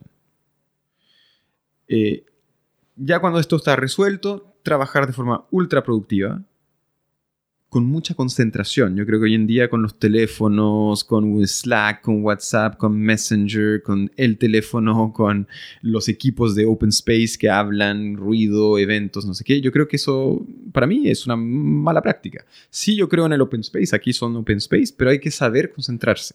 Hay que uno tener la, propia capacidad de concentrarse, si no, no trabajas. No, eh, DHH de Basecamp, siempre me gusta ver cómo eres 100% contra Silicon Valley. Y dice que yo estoy listo poner mi equipo que trabajan cuatro días de seis horas o siete horas diario contra cualquier otra empresa que trabajan 12 o 14, porque no usamos Facebook en este momento, trabajamos en los problemas más graves y no paramos cuatro horas en flujo, en flow, y conquistamos cosas que otro mundo sabe cómo trabajar. Correcto, sí, no, me parece eso, eso clave. eh, y, una cosa muy divertida, y yo creo que le debe pasar a muchísimas empresas, nosotros nos dimos cuenta de que la dispersión en una empresa eh, hace que uno trabaje en cosas que no sean tan importantes. Así la llamamos nosotros, por, por ejemplo. Eh, y te das cuenta, yo creo que fácilmente una empresa trabaja un cuarto, un tercio de su tiempo en cosas no importantes. Entonces, ¿para qué poner esas 17 horas de trabajo al día si tú sabes que un tercio de eso probablemente no sea tan importante? Entonces, es mucho más importante, de mi punto de vista por lo menos, eh, entender muy bien el qué y, preguntarse muy bien el qué se está resolviendo por qué. Y recién ahí el, el hay que hacer la solución y hacerla de forma eficiente. Y ahí también tenemos una política de eh, eh, check it, recheck it and check it again. Asegúrate de lo que hiciste ahora está bien hecho. Revísalo. Yo tengo que Toma hacer el esto a mí mismo. Es decir, es complicado. Ah, está bien. Entonces empiezas como un correo más y digo, pucha. Fue una cosa, una palabra. Así, Oye, qué estupidez. Sí. Y eso con correo, imagínate con código. No, no, no. Es tiene que, ya. Imagínate con algoritmos. Imagino como tiene un cliente que tiene cuántos como lugares. Entonces te push a todos en un segundo de error. ¿Cuánto plata está perdiendo ellos? Ustedes no pueden fracasar nunca, ¿no? Y por eso mismo, eh, políticas de control, ser, ser, consciente en el momento en que, en que actúas. Uno muchas veces hace cosas y piensa en otras. Eh, bueno, primer factor de error, ¿no? Entonces, ¿cómo llegaste a este producto o a esta idea nueva? ¿Cómo es la forma de innovación de producir o imaginar cosas nuevas? Eh, muchas veces tiene que ver con necesidades que vemos en el, en el negocio y vemos que las soluciones eh, actuales no son adecuadas. Vemos que existen, que existe un mercado, entre comillas, pero que ese mercado no llega al potencial del potencial que debería llegar. Pero este viene de una persona, de un de hombre trabajando en matemática que tiene este data que puede sostener la idea. No, no, no, es, es con- feedback. No, no, es feedback. Es tomar la temperatura del mercado, es conversar, es escuchar, es ver, es tener un poco de visión también, de decirte, mira, si hoy están buscando esos KPIs, yo creo que esos KPIs podrían mejorar mucho si tuvieras un criterio adicional, como por ejemplo el posicionamiento. Entonces, como es un- es un- hay, un- hay mucha cosa, eh, le damos bastante importancia también al, al estómago, al, eh, Sí, al, al en la feeling, gut- bacteria, al- en gut su otro feeling, sí. cerebro. Sí, porque el gut feeling, creo yo, eh, es muy importante dormir las cosas, es muy importante dejar que las cosas maduren en, en Claro. y, y- y sentir esa, ese- esa sensación, que muchas veces el, el estómago te dice, ¿sabes qué? Hay que ir por ahí, o al contrario, el estómago te dice, no, algo, algo no está, puede que el timing no sea el correcto, puede que eh, sea mucha dispersión con respecto a tu foco original, Entonces, este producto nuevo de Wi-Fi, como no de GPS, ¿cómo se llama? de indoor positioning. Indoor Positioning. ¿Cómo nació la idea? Es justamente escuchando mucho eh, el mercado, los clientes, eh, eh, haciendo algunas encuestas, viendo la oferta disponible, viendo los peros de la oferta disponible, dándole vueltas también a, ver qué podríamos hacer nosotros para que esto se resuelva, o sea, realmente meterle investigación al tema. Antes de casarte con una solución entera, nosotros generalmente pasamos distintos hitos. Entonces, eh, hay que hacer el trabajo, ¿no? Hay que, hay que investigar un poco, hay que entender, eh, y, y en algún momento hay que hacer la apuesta también, o sea, hay que tirarse. Y tú dijiste que si podrías moverte en tiempo, hay muchas cosas que cambiarías. O har- harías diferente. Sí, En eh, el- después de este, o llevarnos hasta Fast. Claro, exactamente, exactamente. Eh, yo creo que Chile es un país muy sano para emprender en distintas cosas y al mismo tiempo es un país con muchas barreras para emprender en otras. Eh, en, el ámbito de software, yo creo que Chile tiene eh, distintas barreras. Primero es que el mercado local es muy pequeño, o sea, es un país pequeño y por ende es un mercado pequeño. Eh, luego, hay muy poca eh, voluntad de financiar tecnología en Chile, en general cuando son tecnologías puras, salvo que sean tecnologías ligadas a las industrias tradicionales de Chile, las que te comenté al principio, ahí sí. Pero si, es tecnología pura, Chile no tiene ese histórico de, de- confianza y de flujo de invertir en eso. Entonces hay poco mercado, hay poco financiamiento eh, y finalmente es eh, lo que los eh, financieros llaman un frontier market. Eh, no es un emerging market, es un frontier market, que significa que, que no califica, claro. ¿Por qué no califica? Porque es muy pequeño y porque es muy lejos. Estamos muy lejos aquí, no es un centro. Entonces, si yo tuviera que volver a- a hacer algunas cosas, dependiendo del sector de actividad donde quieras emprender, creo muy sano emprender en otro lugar, en un mercado que sea más importante. Eh, México, por ejemplo, y lo hemos visto, muchísimos emprendimientos exitosos de Chile, el primer salto que hacen es, a México. Eh, México tiene capitales, México tiene mercado. Tiene ot- otra idiosincrasia, requiere, un aprendizaje, tiene sus propios desafíos, no es nada fácil. Pero sí te trae esa seguridad de que si, si te desgastas y lo haces bien, vas a tener el mercado esperado y vas a tener financiamiento esperado acorde a ese mercado. Entonces, para hacer cosas diferentes, vas a iniciar aquí en Chile testeando qué tienes porque es más sencillo, pero inmediatamente ir a México en abrir al mismo tiempo con el producto que testeaste acá o tú vas a iniciar en México en volver a Chile de último. Mira, no, no lo sé. Yo creo que ahí de- depende. Cada empresa tiene su cuento, tiene su cliente, tiene su go-to-market, tiene su producto. Yo creo que ahí depende muchísimo de lo que cada uno quiera hacer. Eh, Sí, es porque tú, ustedes arrancaron un negocio completamente nuevo. Yo, como yo pregunté a bastante personas, en, en un hombre de Argentina, desde Big Data, un hombre que es un gigante en Colombia, ¿qué vale pena para invertir en Colombia, hacer cosas en Colombia? Es de, es es de, no, yo no, no haría. Colombia es un mercado para conquistar un mercado que es muchos jugadores que son terribles en que hacen o es un el mercado gris. Pero arrancar una empresa en Colombia no vale la pena porque no hay inversión y no es suficiente grande en penetración digital. Primero sería México o Brasil, después sería como Argentina posiblemente y Chile en Colombia 4 basado en penetración digital. Sí, mira, yo creo que, yo insisto, para mí emprender hoy en día, eh, con el aprendizaje que ya tenemos eh, de Arara, con, con, con también lo que nos fue bien, lo que nos fue mal y las cosas que yo podría, que podría volver a hacer, yo insisto, soy joven, me queda muchísimo por delante eh, y estoy muy feliz con la experiencia de Arara y con lo que ya tenemos. Eh, pero para mí hoy en día sería más un tema de mercado. Yo, yo los criterios que estoy buscando son mercado, eh, velocidad de negocios eh, y, financiamiento. Si, en el, arrancar otra vez como desde ceros y en Chile hay un montón de capital para invertir. Y ustedes dicen, necesitamos 3 millones para ir a México. Y puedes lograrlo con... ¿Allá vale la pena en Chile o todavía no? Sí, mira, yo creo que Chile tiene que inspirarse de casos de éxito. Eh, eh, Chile está un poco en la trampa del, del país del middle income, eh, que está bastante orgulloso de haber salido de la pobreza, pero todavía no suficientemente eh, eh, con, con- con confianza en sí mismo como para tomar decisiones radicales para hacerlo pasar a un estado adicional.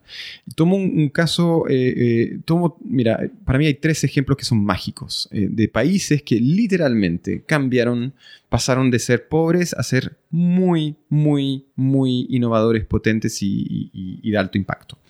Tenemos mi caso favorito, Singapur. En Singapur no había nada. Y hoy en día es el país con la mejor educación y salud del mundo y los mejores sueldos. ¿En qué cantidad de tiempo? Singapur se habrá hecho en 70 años, 80 años.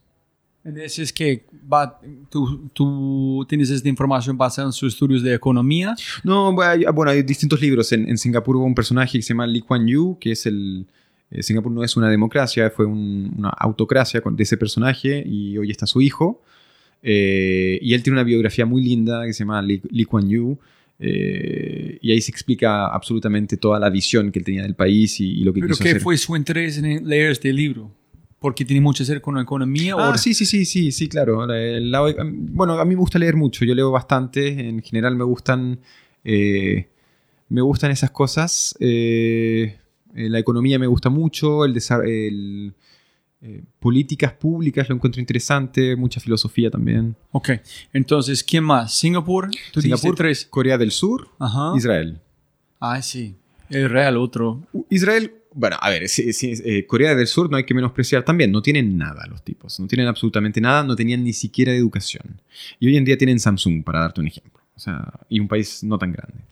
Y, en situación de guerra con Corea del Norte, en fin, eh, tienen muchísimas dificultades y no obstante log- lograron hoy en día ser uno de los proveedores de tecnología más grandes del mundo. Eh, Israel hoy en día, si tú te das cuenta, yo creo que es el camino que debería tomar Chile. Eh, tienen una política país de generar startup en un país donde no hay mercado. Israel no es un mercado.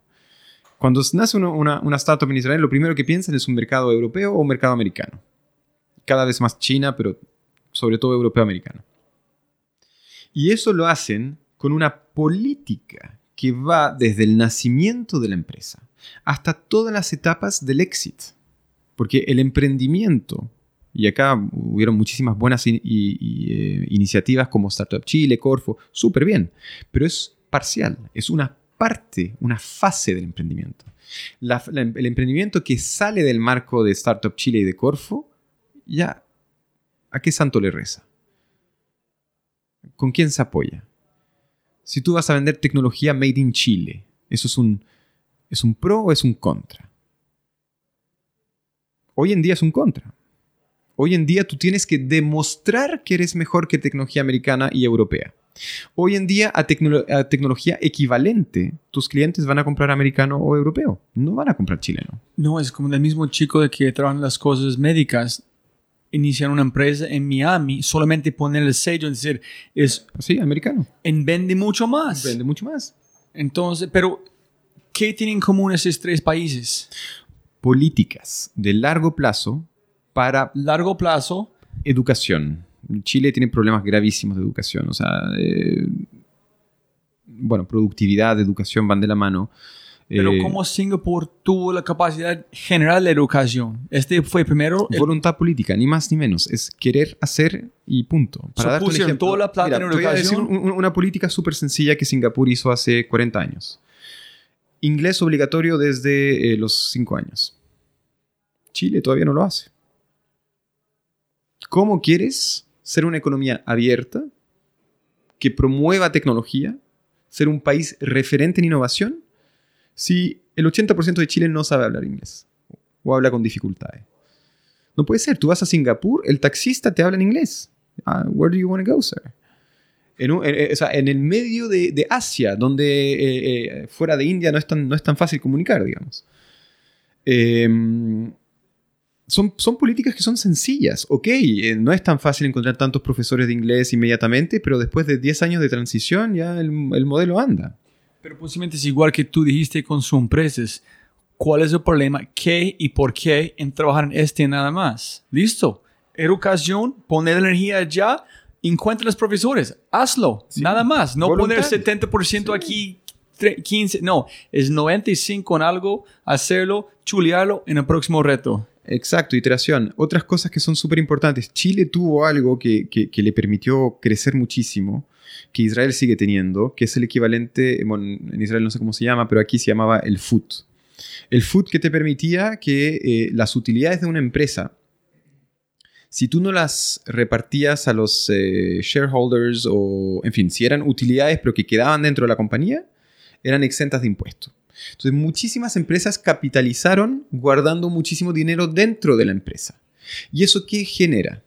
Genera un ecosistema de compra-venta.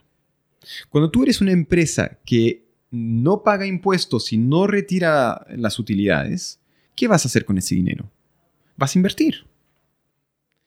Vas a invertir y vas a comprar pequeñas empresas porque sabes que es mucho más rentable eso que pagar impuestos. Entonces genera un ecosistema muy importante, muy importante. Una de las razones por la cual Intel compró Mobileye eh, hoy en día, en- en- ¿sí? Es porque tenían muchísimo dinero que no querían pagar impuestos. No, sí, o sea, las razones económicas están, pero digo, ¿por qué lo hicieron de verdad? Es porque el dinero estaba ahí y que si lo sacaban iban a pagar eh, 30% de impuesto. Otra cosa que Chile tiene que entender es que Chile no es mucho mercado y está muy lejos de los mercados. Eh, no es una posición céntrica como la, tiene Suiza, por ejemplo. Estás muy lejos aquí. Entonces, si tú eres... Tienen que entender que la lógica para atraer talento es una lógica bastante individualista, que lo queramos o no, que lo queramos cambiar o no, hoy es así que funciona. Entonces tú tienes que dar beneficios a las empresas que generen información o que sean parte de la economía de la información. Si tú eres un, yo te voy a dar un ejemplo. Nosotros somos eh, una empresa que, que tiene como empleados solamente eh, personas con grado de master's degree o, o PhD. Yo pago la misma tasa de impuesto que una empresa que, que emplea operarios. yo no creo que eso sea un incentivo para yo quedarme. Porque hay otros países que me están dando incentivos. O sea, aquí existe la ley más D y la estamos ocupando y sí es interesante, pero no es lo suficientemente fuerte. Porque yo insisto, acá estás muy lejos y acá no hay mercado. O hay que paliar esas cosas, hay que tener una visión eh, hay que tener una visión holística de esas cosas. Y yo creo que muchas veces eh, en los gobiernos se tienen y en, las políticas públicas se tienen visiones parciales. Y, es una pena. ¿Y qué opinas sobre el, solamente masticándola en ese momento, que vos sería espectacular, sería un político, pero la gente como vos no quiere meterse porque no es interesante. Entonces la gente que van por allá van por el poder y no van porque ellos no van a emprender, porque ellos no tienen el propósito. Entonces, la gente que necesitamos liderando tipos de países como este son gente como vos, los otros emprendedores, pero ellos no, tienen, no quieren nada hacer con este o hacer una empresa, ¿no? Y no lo sé, el, tiempo lo dirá. Eh, yo, yo, yo, creo que la, mm, la, la, política no es tan, tan, tan complicada. Eh, y yo creo que los políticos no son tan tontos como parecen. Eh, yo creo que el problema son las dinámicas de la política. La política se mueve mucho por, eh, ¿cómo llamarlo eso? Por estímulos, estímulos mediáticos. armar un buzz, ¿no? Como y entonces todos los ojos se ponen sobre eso, entonces eso se es como tiene, tiene una forma de avance que es muy cortoplacista y esquizofrénica, un día aquí, otro día acá y otro día otra cosa, la prensa hizo otro escándalo o mencionó otro escándalo. Eh, falta continuidad, faltan eh, políticas de largo plazo. Yo creo que eso se resuelve de, muchísimas formas. Eh, yo creo que todavía hay muchísimos hombres en política y no suficientes mujeres. Yo creo que las mujeres tienen una capacidad eh, eh, de, continuidad mucho en general, obvio, no, no quiero entrar acá en, no, no, no, la labelización ni nada, pero se ha demostrado de que en general las mujeres son más eh, en el trabajo continuo y los hombres son más en un trabajo puntual. Esos son, hay distintos papers sobre esas cosas. yo creo que economías dirigidas por, por mujeres bueno, puede que traigan una dosis de, de, cambio. Si tú miras los países nórdicos, donde históricamente han habido eh, muchas más mujeres en política que hombres, eh, tienen situaciones distintas. Sí, tiene que, también es, tiene que medir qué es bien por el país, qué, qué combinación de mujeres en hombres, pero uno extremo de otro no funciona para nada. Tiene que ver también con lo que hablábamos de la privacidad, opacidad, hasta dónde vamos a seguir tolerando algunas cosas. Eh, no quiero entrar en, ningún eh, eh, eh,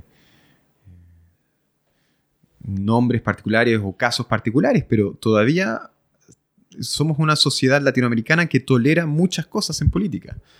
y, toleramos. Y eso es en gran parte culpa del país, más allá de los políticos, ¿no? O sea, eh, que las mismas personas de siempre, que los mismos que ya tengan distintos escándalos, sean los que gobiernen, eh, es, muy distinto, porque hay gente capaz, que está limpia y que tiene ganas de hacerlo, pero por alguna razón no acceden. Entonces, bueno, todo eso tendrá sus tiempos, tendrá sus procesos de madurez. Veremos si existen emprendedores políticos. No, y otro poder posible que ustedes tienen como un emprendedor es un bajo, bajo nivel de tolerancia. Es decir, cuando se encuentran un problema que molesta en su negocio, mátalo. Este posiblemente es más de que, no sé, recursividad o algo allá si tú ves algo que es un problema que puedes solucionar, voy a hacerlo. No voy a esperar en tolerar esta cosa. Tengo que matar este problema para hacer algo más. Entonces, posiblemente este molestia de un problema que yo soy capaz es, es, es metido en su ADN también, ¿no? No sé. Entonces, hablando de tolerancia, hablando de este político, ¿qué es FAST? ¿En qué es la próxima cosa que estás pensando con una rara? Sí, bueno, entonces aprendiendo de todo eso, eh, eh, nació un side project un poco por casualidad. Eh, estuvimos, estuvimos trabajando muchas veces acá hasta muy tarde y era común pedir pizza. Y al pedir pizza, pizzas de franquicias, nos dábamos cuenta de que bueno, no venían iguales. Tú pedías las mismas pizzas, pero, pero venían súper distintas. Y, como tenemos mucho data scientist acá y hemos hecho algunas incursiones en computer vision, nos decíamos, como de forma de broma, nos decíamos, pero ¿qué tan difícil puede ser controlar la calidad de una pizza? O sea, no es tan difícil. Y ahí empezó como un side project, un poco como para no sé, dinámica de team building, un poco como de ocio y de diversión.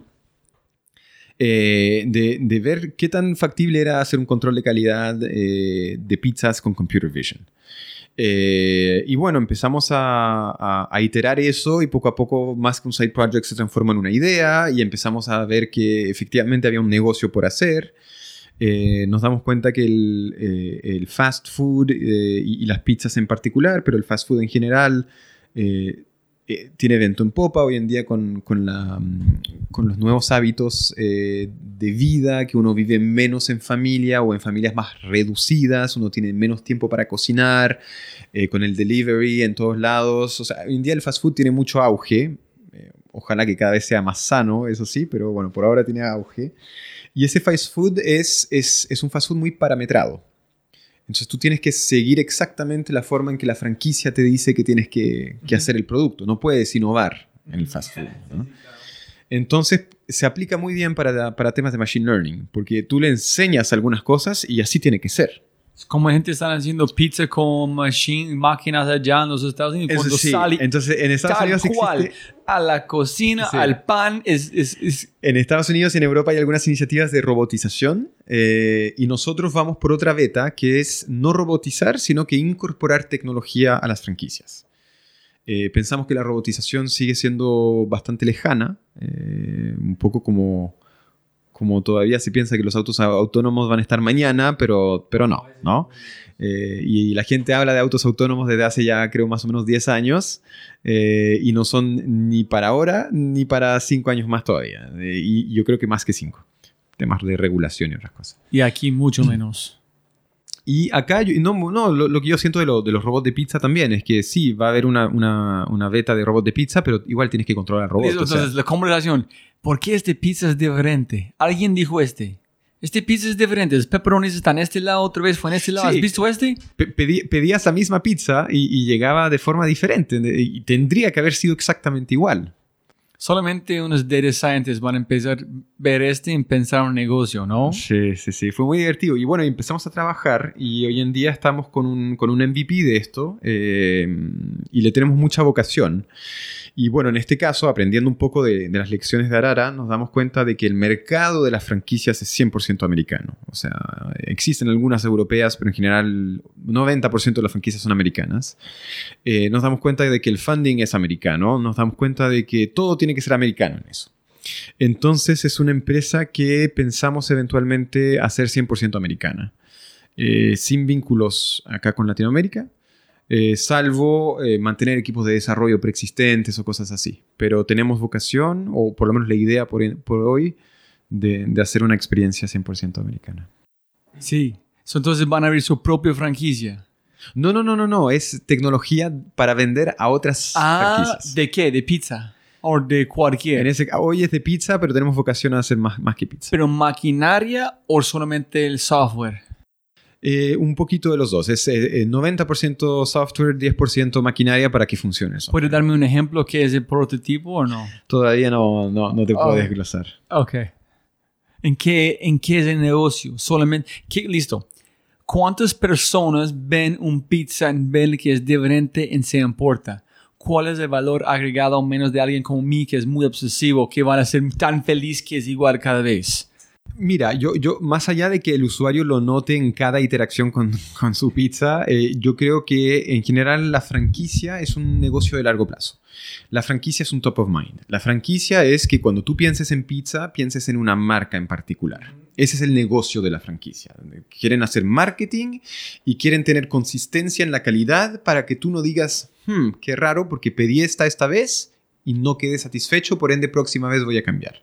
Eso es lo que ellos quieren evitar hay un nivel en que tú mantienes hábitos, hay un nivel de satisfacción en el que tú mantienes hábitos y hay un nivel de insatisfacción en que tú decides voy a cambiar mi hábito.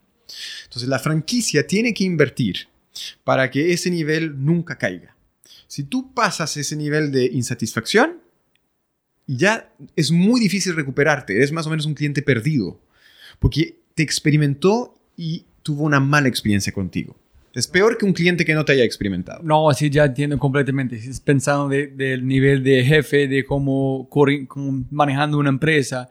Sí, mira, aquí en Headquarters diseñamos este pizza de Domino's. Tiene este sabor con estos tres pepperonis y un queso en- adentro que tiene este sabor por cada mordisco. Si no es cada mordisco, es diferente. Entonces aquí es la máquina, el software con el algoritmo que ustedes se voy a empujar. I'm going to push it out to everybody. Nadie puede cambiar el software. En cada pizza sale igual. Exacto. Y también, y también hay Ah. otras cosas que son muy lindas. Es que eh, el fast food generalmente son, son industrias donde hay un turnover de personas muy grande. Eh, muchas veces son personas que hacen eso para como un side job o como, como eh, first time jobs. O, en fin, es un trabajo difícil. No, no es tan, tan fácil. Y al mismo tiempo el fast food se ha reconocido por ser una industria que, que premia el talento. O sea, McDonald's ha tenido mucho, mucho éxito con eso. Eh, Si no me equivoco, el CEO de McDonald's, uno de ellos, fue uno de los primeros empleados también. Es muy importante también saber premiar al empleado que trabaja bien y saber educar al empleado que todavía tiene dificultades. Entonces yo creo que hay, hay, hay, cosas no solamente en el tema de la, de la calidad del producto, pero también en el tema de recursos humanos, de capacitación, de operación. eh, y también está muy de moda y lo siento yo como, como muy presente en mi día a día, que es, eh, eh, no sé cómo llamarlo, la el respeto de la comida, ¿no? La comida no es simplemente un, objeto, es, un alimento. Y el alimento, eh, botar comida, por ejemplo, lo que se llama la merma o el churn en inglés, son comportamientos que hoy en día chocan a la, sociedad. Eh, es muy difícil ver eso cuando tú sabes que tanta gente pasa hambre. Eh, y también tiene que ver con, bueno, el, eh, la contaminación que tiene toda el, el, el overfarming, tiene mucha contaminación de mucha comida que nunca llega a platos de nadie, que se bota entre medio, en fin, falta mucha optimización ahí. Y pensamos que esa empresa puede ayudar también a re- reducir niveles de churn, eh, en, en optimizar esos, in- esos ingresos, Sí, eh, eh, insumos. Eh, Para mí solamente es un paso antes de cuando yo sé exactamente qué ca- cantidad de proteína necesito para mi tipo de sangre, etc. Entonces, cuando ord- ordeno mis pizzas, no 75% de este tipo de carbohidratos, esta cantidad de proteína, etc. Entonces, si el software sale perfecto para mí, es mi pizza de nadie más. Es, imposible sin el máquina. y de la misma de la misma mano que dices tú también está el traceability de saber exactamente que en el proceso de tu pizza no haya in- intervenido ningún ingrediente que no debería haber pasado o ningún accidente eh, en fin Eh, yo creo que hay muchas cosas por hacer en la industria de la comida y así que esa es la nueva la nueva aventura Súper, entonces ojalá la próxima vez que estoy en Chile estamos hablando de crecimiento en escalabilidad de inversión de su, de su empresa. ojalá Las últimas preguntas, hermano. Uno, dos o tres libros que quieres recomendar a la gente. Mira, yo encuentro que esa pregunta es muy difícil. Eh, para mí, yo soy un gran lector. Eh, empecé a leer desde los 13 años y leo muchísimo y soy muy adepto a la filosofía. Ah, Y- Castígame, yo, yo amo este también. Sí. Entonces, Entonces, bueno, vas a entender mi respuesta. Yo creo que el recomendar libros tiene que ver con en qué etapa está cada persona que lo va a leer. Es muy, es muy eh, importante eso.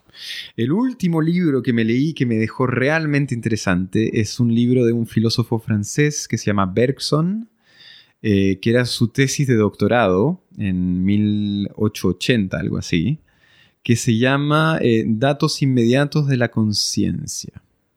Ensayo sobre los datos inmediatos de la conciencia. Y, y hace, eh, me- me- lo encontré fascinante. eh, ¿Leíste en francés? Lo leí en francés, sí, pero está traducido en, en español y en inglés. pero viste la traducción está suficiente bien o no? Yo creo que sí, porque es un libro viejo y el tipo es muy famoso, es uno de los más grandes filósofos de Francia, si bien ¿Cómo se llama? eh, Bergson, Henri Bergson, Henry Bergson. Eh, oh. Muy interesante, eh, habla del espacio y del tiempo. Ay, súper. Sí, que hoy en día está muy de moda en las series como Dark, en las series como eh, Stranger Things, como distintas que están muy de moda, están jugando cada vez más con el espacio-tiempo. Pero ¿por qué? ¿Cuál fue el...? ¿Por qué disfrutaste tanto? Porque hablando de tiempo, Lo disfruté porque me cambió un paradigma interno. Fue, fue importante. fue- tuvo- ¿Qué hubo- paradigma? Hubo un wow, un wow effect en, eh, en mi ¿Qué interior. paradigma? Eh, a ver, no quiero hacer un spoiler del libro, eh, Hágale. porque no, no, no, pero tampoco me sé comunicar tan bien como él. Pero de alguna forma él indica que eh, existen dos dimensiones, el espacio y el tiempo, eh, y que el, el- el espacio es una extensión y es, es algo eh, cuantitativo, y que el tiempo es una calidad. Y ahí entras en una cosa muy, muy, muy fina, que seguramente él tiene mucho más tacto para, para describirlo, pero te indica que eh, existen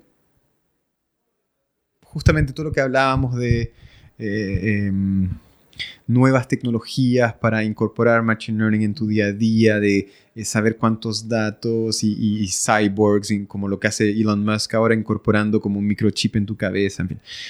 Ok, todo eso tiene que ver con tu percepción hacia afuera. Y ese afuera siempre va a ser un marco espacial. No hay ninguna forma de vivir el afuera sin un marco espacial. Y ese marco espacial está muy predefinido a nuestra condición eh, humana de uno y de- después nuestro crecimiento como persona. Pero seguramente un picaflor, un pájaro un gato tienen percepciones espaciales muy distintas a nosotros y por algo se mueven de una forma que a nosotros nos parece tan curiosa. Entonces hay que entender que el espacio es algo, nuestra percepción del espacio es otra cosa. Y, y él hablaba ahí de la calidad, que es el tiempo en ese caso. Eh, y que el tiempo que pasa es tú teniendo una calidad distinta. Entonces él te decía, bueno, es difícil entender eso. Entonces ocupaba ejemplos. Él te decía, mira, una melodía se puede entender. Antes de escuchar la Oda a la Alegría de Beethoven, por ejemplo, tú estás en un estado de conciencia A. Y después de escuchar la melodía entera, no notas, la melodía entera, ya cambió tu percepción. Y eso es el tiempo, según él. Tú- te, te- te dejó en un estado que es distinto, es cualitativo. Independiente que la... Pero ¿cuál es la diferencia entre cambiando durante el proceso de cambio en tiempo hasta el final? Desde A a B a través Es de... tu percepción. Es, es- es una Pero su calidad, que percepción no puede sientes. cambiar en la mitad, solamente puede cambiar antes. No, en fin, eh, a lo que eh, cambia eh, de forma continua. Eh, y, y ahí Bergson lo explica muy bien con, con muchísimas palabras, pero, pero el, el- el punto es ese, en fin, es, es- es todo un ensayo sobre eh, cómo empezar a distinguir lo que realmente es de afuera, lo que es de mí, y, y ese mundo entre, entre la percepción del mundo exterior por mí. Y ahí hay una, hay una frontera, eh, hay una frontera muy interesante. ¿En cuál fue la- el paradigma? El paradigma la... Ah, hay paradigmas, hay muchos. No, no, es, es muy profundo, eh, o- otro día. Mejor, si, si quieres eh, investigar algo interesante, hay un término en japonés que yo estudiar como arquitectura japonés, se llama ma. Y dicen que es, no es el momento, no es el, es este momento entre. Es el espacio entre dos momentos que es el momento de verdad. Este es el presente. Es el momento entre dos sonidos, entre dos momentos. Entonces la arquitectura de ellos siempre es entre un espacio en otro espacio para construir el espacio en tiempo que es más allá. Entonces es muy interesante pensar, entonces ju- justo cuando está viajando aquí a Chile, en el avión, está extrañando mi familia demasiado, pero tan feliz para llegar que fue el momento más especial, es el momento entre dos momentos.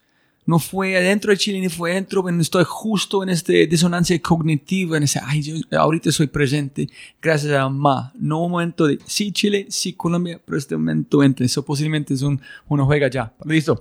Dos más libros antes de terminar. ¿Dos más libros.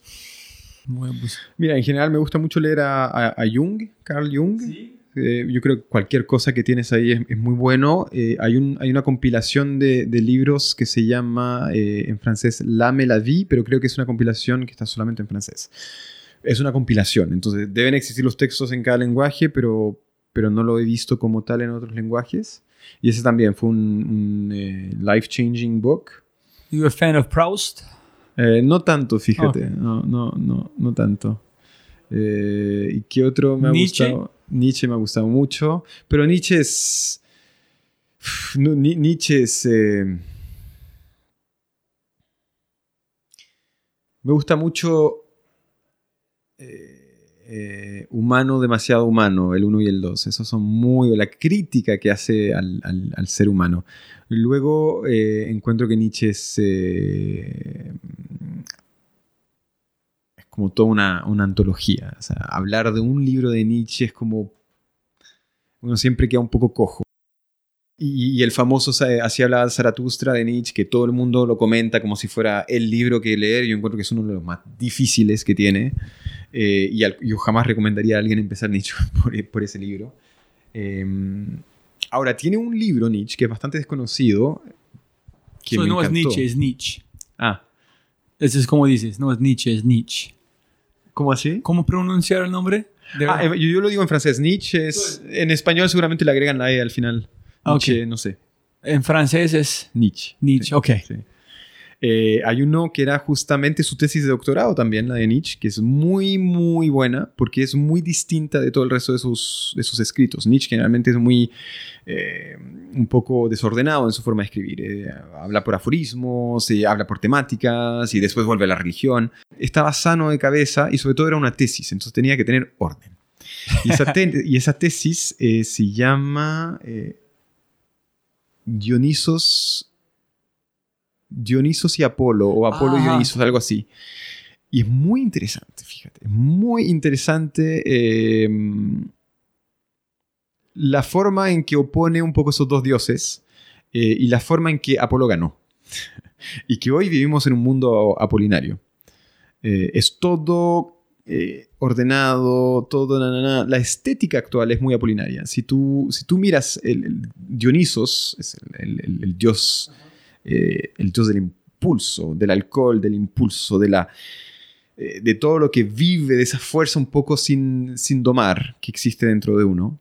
Eh, hoy en día vivimos al contrario, en sociedades que están muy eh, cuadrilladas de alguna forma. Y la estética tiene que tener simetría. Eh, y nos gusta, y tú miras alrededor de las ciudades, por ejemplo, y es muy así. Eh, y también lo es a nivel de tu pensamiento, nos gusta la forma de pensar cuadrada, no nos gusta esas cosas. En fin, me gustó como un poco esa oda al desorden que hizo ahí.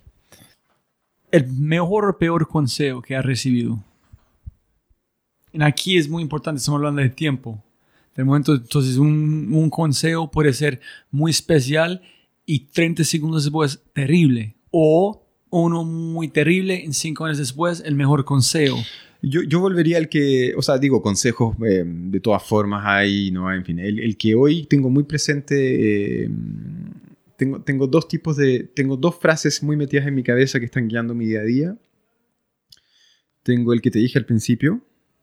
Al no competir con nadie, nos volvemos irreprochables. Sí, esa, esa frase me da, esa frase me da mucha vuelta en la cabeza e intento digerirla muchísimo. eh, la encuentro muy potente. Entonces es un consejo, no sé si llamarlo como consejo, pero es algo que me está resonando aquí mucho.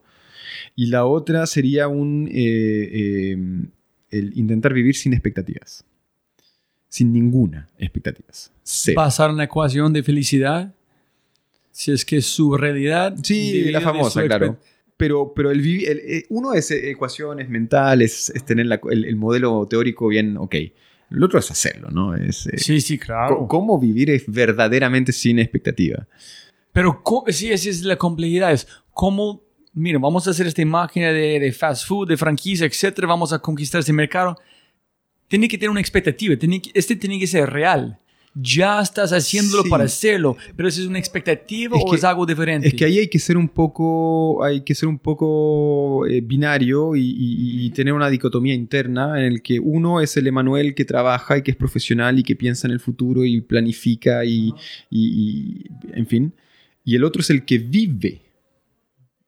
Y el que vive internamente y el que siente y el que está ahí y el que respira, eh, que simplemente esté eh, disfrutando el camino, ¿no? Eh, no Ah, y no siempre sí. pensar en esa expectativa de, ay, es que ahora eh, eh, voy a ir a Estados Unidos, entonces mi vida va a ser mejor porque bla, bla. No, no, no, no. no. Ahora estás acá. Y ahora estás acá trabajando en ello. Entonces, ¿quién está listo? Si usted, mi- mire, mire, cuando yo hablé con Simón Borrero de Rappi, cuando hablas con él, él dijo, vamos a hacer el WeChat de Latam. Y cuando voy a hablar con Felipe, ¿cómo se? Enriquez, de Nazca, dijo, vamos a llevar esta empresa a Nasdaq. Los dos dicen igual como dicen, yo voy a tomar agua, voy a usar el baño. Es tan claro, es tan como ellos están hablando de algo normal. ¿Ese no es una expectativa o ese es, ese es cómo combinan las No sé cómo ellos lo viven. Seguramente la fase profesional de ellos lo tenga como un plan y como un objetivo y eso está bien. Yo no sé cómo ellos viven su vida o sienten su Pero vida. ¿cómo conectan los dos? Cuando tú sabes que quieres hacer algo, Es que ahí está, el ahí está el ejercicio. Eso es lo que uno tiene, o sea, eso es lo que yo estoy madurando, madurando, madurando y, y- y resonando en mi cabeza.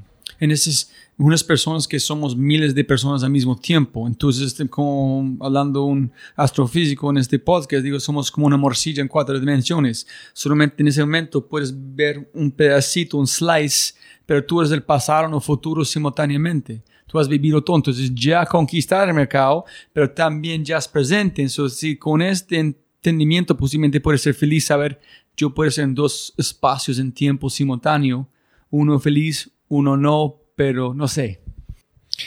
Eh, Me, gusta mucho, incluso en el caso de Bergson, él decía que esa calidad del tiempo, eh, que el presente, el presente, el pasado y el futuro están todos en el mismo punto. Eh, esa, esa, esa, esa falsedad de pensar que el pasado es atrás no es verdad. Uno vive con el pasado. Eh, lo que uno siente hoy, lo que tú me dices, lo que tú me hablas, incorpora sí o sí todo. Tú no puedes escapar de, alguna forma. Siempre, siempre es tú y tu totalidad. Eh, Sí, a el pensar. pasado siempre es presente. Sí, tengo que dibujarlo, pensar en esta ecuación, cómo estar como Es que si ya lo el dibujas, mundo. ya lo pones en un, en un plano que es extensivo, que es espacial. Y él te decía, no, no, no, eso es una calidad. Solamente se puede sentir.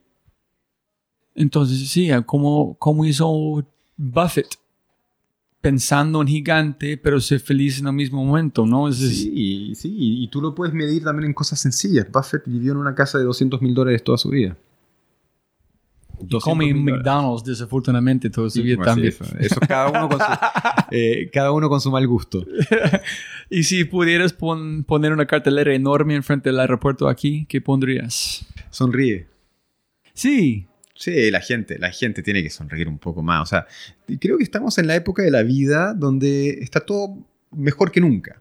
Hay menos pobreza que nunca, hay eh, más salud que nunca, hay más esperanza de vida que nunca, hay más dinero que nunca, si bien está... pero la gente solamente quiere enfocarse en problemas, en juzgar, Sí. en desinformación Sí, la ge- y la en Twitter, en ser bravo por como 30 segundos, cortoplacista con Instagram, en esa Ajá. cosa, mirando. Es lo que yo te decía, ¿no? La gente se, los- se les olvida vivir, viven en, en- en proyecciones.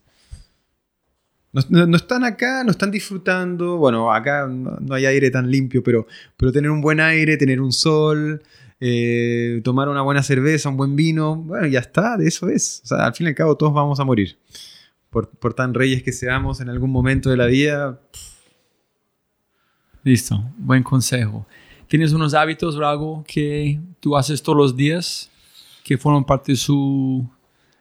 son importantes para vos? Es una pregunta complicada, es Sí. muy americano. No, tengo buenos hábitos, o sea, intento tener buenos hábitos de vida con respecto a mantener una vida, eh, eh, yo creo, ligera. Creo que eso es una palabra importante. Ah, ligero en qué sentido? Como yo soy, estudié mucho budismo, entonces yo dormí en el piso para 15 Bueno, eso- años. Claro, eso es súper bien, por ejemplo. Porque no quieren una cama, que es un, eh, algo físico, una ancla a este co- mundo. Comer ligero, comer sano, hacer deporte, eh, no, no, no tener demasiadas cosas, porque las cosas te atrapan en, en- en- en sí mismo. Es, es muy loco, pero sí, vivir en, en, en, en, en- en ambientes un poco minimalistas, o sea, no sé, eso yo creo que son buenos consejos de vida porque te, te, te liberan de alguna forma. Eh, en vez de como estar ahí agregando cosas por encima, te, te van liberando. Como hablamos de todo, ¿hay algo que quieres mencionar a la gente como escuchando el podcast antes de terminar o olvidamos de mencionar algo? Eh, No, mira, en, en general, ah, mira, hay, una frase que, que- que siempre la he encontrado muy, muy interesante y creo que hoy en día igual eh, llevamos nuestras vidas muy ligadas a eso, en el emprendimiento en particular, pero en decisiones personales también. Y si bien lo dijo, lo dijo un papa católico, yo, yo no soy realmente creyente, pero creo que la fuerza de la palabra la tiene igual, que decía no tengan miedo. Y, y- y creo que hoy en día estamos tan paralizados por el miedo y no hay que tener ese miedo. Y si uno se equivoca, se equivoca y, y- ya está. O sea, no hay que tener miedo. Listo, siempre gana más plata, no más tiempo. Depende de este libro, entonces muchas gracias.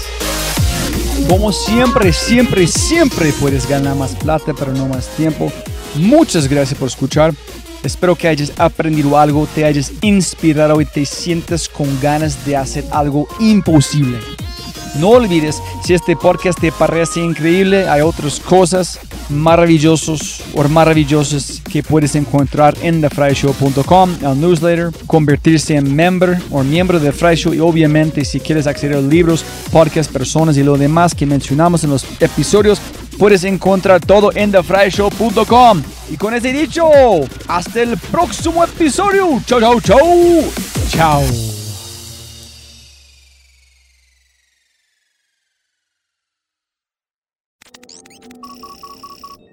Como siempre, siempre puedes ganar más plata, pero no más tiempo. Muchas gracias por escuchar.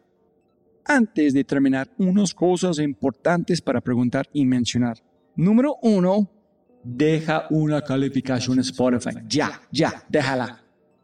Literalmente toma segundos y como yo mencioné, el impacto es enorme. Además, estarás garantizado de sentirte increíble el resto del día. También estamos produciendo todo el contenido en YouTube. El canal es espectacular. Tengo mi newsletter Conejo Blanco, las notas del podcast y los enlaces, las transcripciones. Nuestro otro podcast, Matamos Preguntas, escúchalo. Y más se puede encontrar en thefryshow.com. Y si quieres enviarme un mensaje o patrocinar el podcast, puedes enviarme un mensaje usando cualquiera de mis redes sociales con mi nombre a Robbie J. Gracias, abrazo grande y sigue escuchando.